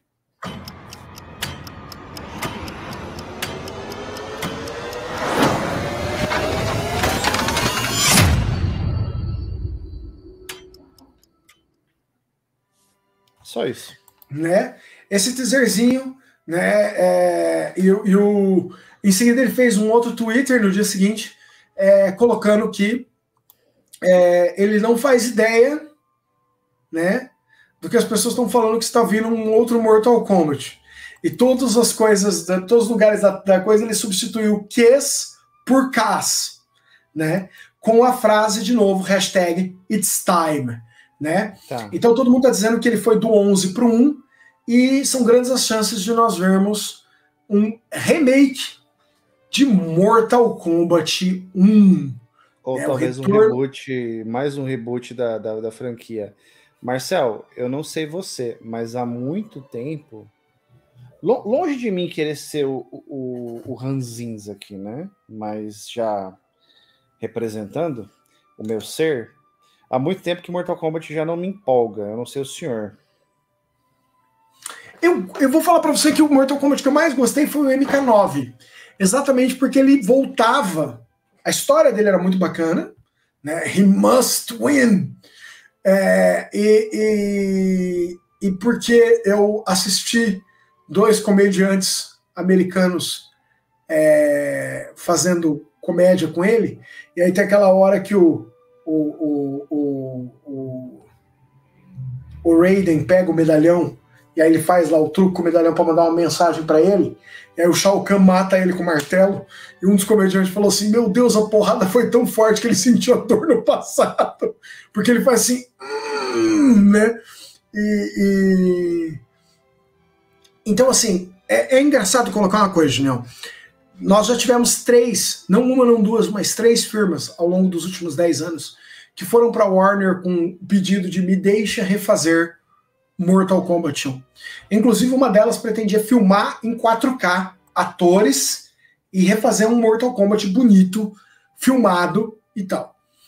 Eu acho que é, Mortal Kombat, de novo, o MK1 de novo, com a história simples dele, com o primeiro, com o torneio do Liu Kang e tal, vai ser interessante de jogar, porque ele vai ter que ser muito rico em história. Dito isso, a mecânica de Mortal Kombat 11, né? É, a mecânica de Injustice 2, ela é uma mecânica de luta muito particular, né? Ela é muito particular. É, eu gosto dela, mas ela é muito voltada para pessoas como eu que não sabem jogar jogos de luta. Ela é muito simplória, né? Não, ela, mas, ela... mas mas tudo é bem, isso daí. Eu não acho que isso seria um problema, cara. É... Mas assim, Marcel, eu imaginando, é uma coisa que. Nossa, eu tenho tantos problemas com isso. Porque se eu for imaginar um Mortal Kombat 1 refeito, eu vou imaginar um jogo de luta em 2023 com sete personagens. E eu sei que isso não vai acontecer. Então eu já estou desapontado com o jogo. Não, é, é. Não, não vai. Não vai. Sete personagens não, vai, não roda. Não, vai. não roda. Então vai, talvez eles façam assim a história do MK1 com vários elementos da história do. do da, ou talvez eles comecem a história lá no Liu Kang, no, lá no Kung Lao, no, no, no ancestral Kung Lao, e venham até a história do Liu Kang. E aí você teria personagens da antiguidade e os personagens do MK1. Esse jogo, é. Marcel, o próximo Mortal Kombat vai ter aproximadamente 50 personagens. Ou mais. Então já não dá para ser um remake do primeiro Mortal Kombat. O senhor, o senhor, o senhor tanca isso que. Né, o senhor assina então 50 personagens. Aproximadamente, eu tô jogando um número alto aí. Vai ser alguma coisa nesse. nesse o, perto o Kleber tem uma sugestão pro senhor. Pois é, não. Eles lançam com né? 7 e vendem os outros 48 por eles, DLC. Eles vão, eles vão lançar uma leve inicial de personagens, que eu não acho que seja 7. Não acho. Eu não acho que jogo nenhum de luta hoje se sustenta sendo lançado com 7 personagens. Não existe isso. Em 2023, 2024, não existe. Não tem como. Né? Então, assim, como você vai fazer um, um, uma reimaginação do primeiro jogo se você vai ter que botar, sei lá, 5, 6, 7 vezes o tanto de personagem que ele tinha? É uma coisa difícil para mim, sabe? Eu não consigo imaginar. Mas vamos ver, vamos ver. No momento a gente só tem um teaser com um ponteiro de um relógio, a coisa mais babaca que eu já vi na internet nos últimos tempos. Então, não sei. Dá pra gente imaginar qualquer coisa aqui. MK está vindo e vocês viram aqui que o Junião já não gosta dele. Junião já Mas você não sabe como é que é o jogo. Não, não interessa. É, Junião já não gosta já não. do MK novo né? Já que Junião já fala para vocês aqui que ele não gosta, né? E, e, e, e ponto, né? É. O Tranca ah, já tá é, rindo é. ali 50. Ele tá rachando. Tá Tranca rachando. tá se rachando ali já. É. Né? Meu querido, vamos falar Doutor de Julião, vamos, vamos, vamos, falar de Playtale? Playtale. Doutor Julião, o senhor, o senhor é uma das vozes meu Jesus. Meu é. O que é que a, que a Raquel falou? é, é, meu pai amado. Vai, meu fala. pai amado. Meu pai amado. O senhor, o senhor é uma daquelas vozes que pedem para as pessoas muita calma, sempre, né? Sim, sim. Eu gosto de pensar que eu também sou uma. Uma daquelas vozes que falam para as pessoas assim, gente, calma. É, recentemente nós tivemos um jogo né, do Xbox, né, que saiu apenas rodando 30 FPS, e a galera quase destruiu a internet, dizendo: como assim? Vocês lançaram um jogo só rodando a 30 FPS. Um pouco de tempo atrás teve um outro jogo que passou por essa mesma situação, foi Plague Tale, lançado acho que um mês atrás, dois meses. É, não, quatro, quatro, um pouco mais, seis meses atrás, É, foi outubro. É, é, outubro isso. né? É seis meses atrás. E ele saiu só com 30 FPS também. E agora ele está recebendo um patch para 60 FPS, certo? Então, se você jogou a Plague Tale Requiem, certo? Em consoles, e você tem um PlayStation 5, certo? Um Xbox Series X, um Xbox Series S, você agora tem o modo performance disponível para fazer o download e é, é, ajustar, né? É isso. A apresentação tem uma, uma menor resolução para quem está é, curioso de como fica. O Series S roda a 1080p, 60 FPS. O Series X e o PlayStation 5 rodam a 1440p, 60 FPS. Em modo Perfeito. desempenho. Tá? Eu gosto mais dessa resolução a, a 60 quadros do que um 4K a 30. Eu, eu, eu- o, o 60 FPS para mim é uma coisa que eu valorizo assim, hoje em dia, sabe? Eu, eu acho, Marcel, é uma coisa que, que me deixa um pouco incomodado.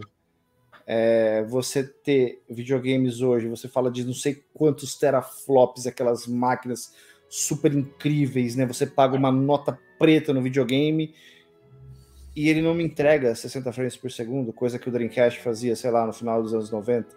Sim. Então é um negócio que me, me, me chateia, sabe? Fico chateado. Fico- Mas eu, eu entendo o senhor. Eu entendo o senhor. É, é, o, o- a gente está aqui jogando, a, a gente está aqui hoje em dia discutindo que um jogo de esporte atual não roda com a mesma, vamos dizer assim, a mesma desenvoltura que um jogo de esporte do Dream rodava. É. Que um Decathlon do Saturn que rodava 60 FPS. Então, assim, é, tem. A, a- a gente tem, o, o Rafael até perguntou: tem jogo que roda 60 no PlayStation 4? Tem, né? Mas é, é- não tem. As empresas falam de 8K. Não, não tá, cara. A tecnologia não tá lá ainda. E quanto tá, mais cara. graficamente a gente exigir dessa tecnologia, mais longo é o desenvolvimento dos jogos. A gente estava falando agora há pouco do lançamento do, do- das mídias físicas do filme do Super Mario. E o que vem, assim, como padrão ainda é o Full HD, né? O Blu-ray comum é o Full HD. Então, não sei, cara. Às vezes, sabe aquela coisa de querer passar o- a carroça na frente do cavalo? É um negócio que às vezes me. É, cinema parou. Cinema parou em Full. a- 90% dos lançamentos são Full HD. O Ultra HD, o 4K, você paga caro por ele. Não é o padrão ainda, cara. Não é o padrão. E nós estamos em 2023.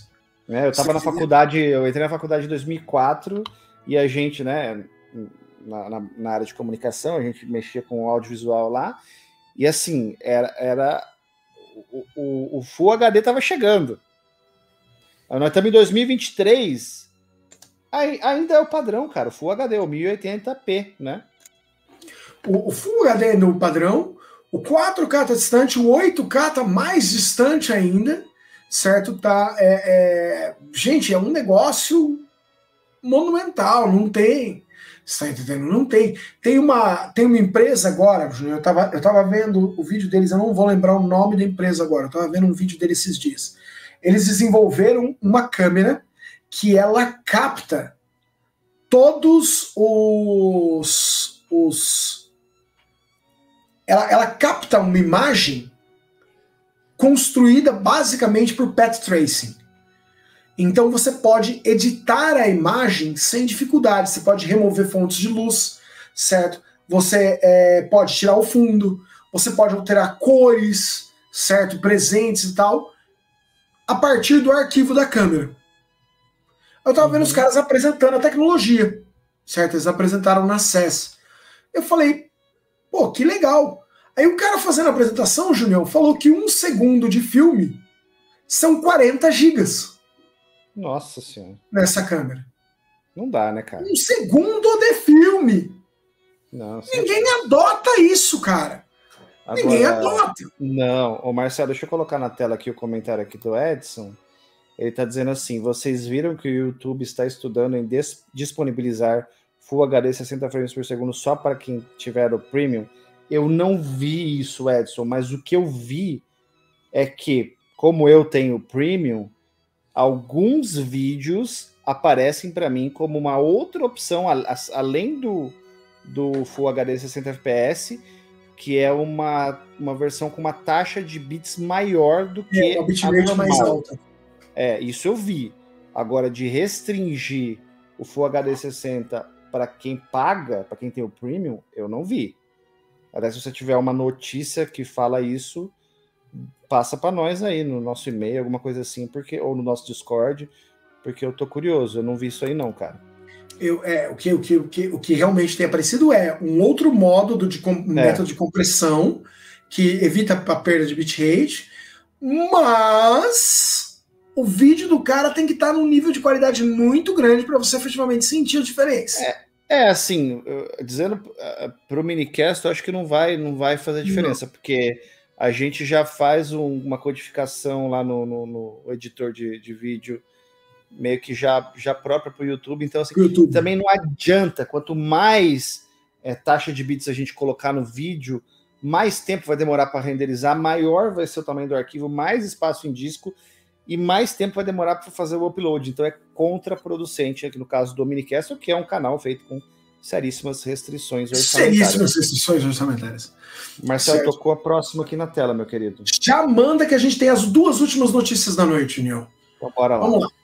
É, Night Dive, certo? A Night Dive Studios, tá? É, foi adquirida pela Atari, certo? Para quem não tá sabendo quem é a Night Dive, a Night Dive tem feito uma série de remasters, certo? Como Quake, Doom, certo? É, Power Slave, Shadow Man, certo? Turok, I am Turok, certo? E a Night Dive, ela, ela fez muitos remasters bons, né? Ela não teve um começo muito bom, Júnior. Ela, por um tempo, fez é, algumas coisas envolvendo blockchain, Web3 e software para hotels, né? Mas agora ela foi comprada pela Atari. É. E ela está trabalhando, inclusive, num jogo que eu quero muito jogar, Hum, certo? Que é o System Shock Remake. Qual que é o System Shock? System Shock é um jogo do criador do Deus Ex, lá da década de 90, mestre. Hum, Que é, vamos dizer assim, um precursor do Deus Ex, um precursor do Bioshock. É, o System Shock era um RPG em primeira pessoa que se passa numa estação espacial chamada Citadel Station, em volta de Saturno, que ela é Uhum. uma instalação para minerar asteroides, que cai sob o controle de uma inteligência artificial terrível chamada Shodan. Né? E aí a Shodan quer destruir todo mundo na instalação. E a Shodan fala uma das frases mais legais da história do videogame, que é, é You are ants walking at my corpse. Face a goddess and weep. Certo? Então, tipo, maravilhosa, é maravilhosa. Shodan é maravilhosa, né? Encare uma deusa e chore. Então, a, a, a Night Night Dive está trabalhando, é um dos estúdios que está trabalhando no remake deste jogo, System Shock, né? E eles foram comprados pela Atari, né? Que eles é, é, e eles falaram que há um erro em pensar que nós nos acorrentamos a uma a um navio que está afundando, mas isso não poderia estar mais distante da verdade. Eu duvido disso. Eu acho que eles se acorrentaram um navio que está afundando, sim. A Atari recebeu um, Ah, e, e, e é, import, é, importante a gente colocar uma coisa aqui, tá, gente? É, quando a gente fala a Atari atual, ela é, na verdade, uma série de empresas. É que nem que, a. É, vai, fala. É uma série de empresas que é, enfiaram a mão dentro do, do, do corpo da, da Atari morta e estão usando a Atari que é um bonequinho, assim. Né? Na verdade, não tem nada da Atari original aqui. Um ventríloco. É um ventríloco. É, é que nem a SEGA, eu ia falar que nem a SEGA. É que nem a SEGA. É, não tem nada da a SEGA. SEGA não é a clássica, SEGA mais. É. Né? Então, é, a, a Night Dive, segundo eles, vai ser utilizada para ressuscitar velhas IPs da Atari. Né? Eles vão trabalhar em coisas que interessam a eles, como shooters, principalmente de 1990, na né, década de 90, e dos primeiros anos 2000. Né? É, que eles estão muito entusiasmados com isso e tal. Então, uh, eu não sei, Junião, é, nos últimos meses, a Atari recebeu um, uma injeção de grana mas ela não fez um disclose para o mercado da onde veio essa grana. Então eu tenho duas opções. A mais provável é, é shakes do Oriente Médio. Eles têm comprado muitas participações em empresas de videogame e eles não eles não têm muita ideia do que é bem sucedido ou não.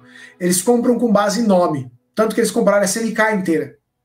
É porque era um nome muito forte. Eles colocaram dinheiro na Sega, colocaram dinheiro na Nintendo, porque esses caras não têm muita noção do que é, do, de como está o mercado de videogame hoje. Eles, eles só... também não têm, eles não têm é, é medo de, de, perder grana, eles têm é, muita grana. É muita grana. Muita então grana. eu imagino, mas a gente não tem como confirmar isso, então é importante a gente colocar aqui. O, o Marcel do Minicast imagina, nós não estamos afirmando isso, que o dinheiro, esse, esse afluxo de grana certo? Que entrou na Atari, esteja vindo ou do Oriente Médio ou da China. Tá? O, importante é a Atari recebeu uma grande quantidade de grana de repente e ela está comprando produtoras. Isso significa que a Atari vai se recuperar do fiasco que foi o videogame que eles lançaram agora há pouco? Não. Mas é, eles devem, você deve ver mais coisas Principalmente porque a coletânea de 50 anos deu um resultado muito bom para a firma. Muito, foi muito visível. E, e deu aquela noção de que existe um público grande esperando produtos Atari. Né? Um, um, público grande que quer retornar aquela sensação de eu vou sentar no meu quarto à noite com o som dos grilos lá fora e Piu, piu, piu, piu. Ela lançou, Gustavo, ela lançou, lançou um o Atari VCS foi lançado, porque a, a, gente tem a impressão que não saiu, porque ninguém, né, como, como diz um canal que eu sigo aí, só se fala de outra coisa, né? É, então você não, ninguém você comprou. não ficou sabendo disso, tipo, né? Mas saiu sim. Saiu. Saiu, saiu foi vendido no Walmart e tudo. Então, assim, é para quem estava esperando, inclusive é um jogo que eu quero comprar, a coletânea de 50 anos do Atari, porque ela inclui jogos é, do Jaguar e do Lynx, que são sistemas que são muito caros de colecionar, né? Então, e ela inclui alguns excelentes jogos desses sistemas. Então é uma maneira muito barata e muito simples de você jogar esses sistemas é, numa emulação que, segundo os caras que manjam Jaguar de Lynx, tá muito competente. Quando então, o Marcel fala excelentes, você pode trocar por curiosos. É, não, são alguns dos melhores jogos da máquina. É que o Jaguar não tem tantos jogos bons. Melhor jogo da máquina é diferente de excelente. Né? Os melhores jogos da máquina. É, tá, tá. tá. Deixa, deixa, eu, deixa eu rever essa frase. Então vai. Jogos importantes exclusivos da máquina. Jogos mais relevantes da máquina. É, certo? Disponíveis para você de uma forma simples para você jogar. Né? E Concordo. acho que tem quatro ou cinco jogos nessa coletânea que são reimaginações modernizadas de jogos clássicos de arcade e de Atari 2600. Então, é, isso também é muito, muito interessante. Então, é uma, é uma coletânea interessante que eu não peguei ainda porque eu não consegui achar ela por menos do que 200 reais. Eu né? acho que os jogos do Atari 2600, com todo respeito ao Atari, que foi o meu primeiro videogame, foi o que me trouxe para essa coisa que a gente está até hoje. Eu acho que nenhum jogo de Atari hoje deva mais ser comercializado, cara. Isso aí não, deve. Eu acho, que, eu acho que é imoral você fazer dinheiro com jogo de Atari hoje em dia. De Atari 2600. Mas é, os jogos mas do Lynx, os jogos do Jaguar, eu, ok, eu entendo. Agora, jogo do Atari 2600. Marcel, Atari 2600, a gente está falando da segunda geração de videogames. A gente está falando de uma máquina com tecnologia de 1976, cara. Entendeu? Então, assim, eu acho que eu acho que é, é, é, é um pouco assim. É forçar a barra você querer capitalizar esses jogos hoje em dia. E os jogos são demasiadamente simples. Sabe? sim, mesmo os mais complexos, né? Você pega lá o Pitfall 2, que tem um chip de som extra no cartucho, não sei o quê, né? Mesmo os jogos mais é, complexos, eles são demasiadamente simples. Então, assim, eu acho um pouco sacanagem, para falar o po- português correto aqui, você querer capitalizar essas coisas. Mas, enfim, né? Isso é só a minha visão e eu entendo que o mundo não é do jeito que eu quero. Então, assim, a Atari comprou a Night Dive, está comprando mais gente. Não se surpreendam se vocês verem o nome Atari aparecendo em diversos lugares aí na internet nos próximos meses. Certo? Isso é um movimento normal. E se o universo seguir seu curso habitual, considerando que eles lançaram o Atari VCS, eles vão gastar esse dinheiro e voltar para a escuridão em alguns meses. E eu, eu fico triste porque é um desgaste de um nome que para mim é muito relevante como história dos videogames, como onde nós estamos, como, como chegamos até aqui. É impossível a gente é, é, é, traçar um, um- um histórico sem, sem falar da Atari, sem vangloriar a Atari, eu diria. Então, eu acho também que é um desgaste do nome. Eu acho que a Atari devia ter- ser um nome que, eu não sei, é, é, devia estar lá guardadinho na história, sabe? Nos anais da história. Mas, de novo, é só a minha opinião. E, Julião, nós vamos para a nossa última notícia da noite, Julião. Vamos lá. Julião, ah, eu, eu, eu acho muito interessante essa notícia, Julião, principalmente para a gente fechar aqui, ah, porque ela foi uma das primeiras notícias que nós demos no primeiro giro que nós fizemos ao vivo, Verdade. certo? Então, é, em 2022, né, na verdade em 2020, final de 2021, é, nós demos a notícia via Axios, certo? Que a Riot Games tinha feito discriminação, certo? E assédio moral e sexual com mulheres, né? A, a produtora Riot Games tinha feito assédio sexual e moral e tinha é, é, ti- tido uma série de problemas. Eles foram muito, muito, muito sujos, criaram uma cultura tóxica, certo, de trabalho, com discriminação de gênero e tudo mais.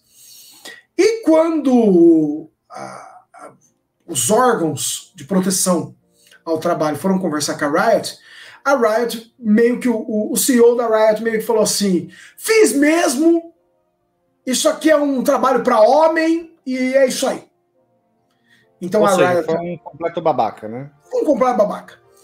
A Riot afastou o cara, é, pediu desculpas aos acio- acionistas, contratou um novo CEO e falou que trabalharia junto aos órgãos de proteção ao trabalho, certo, para investigar o que verdadeiramente ocorreu.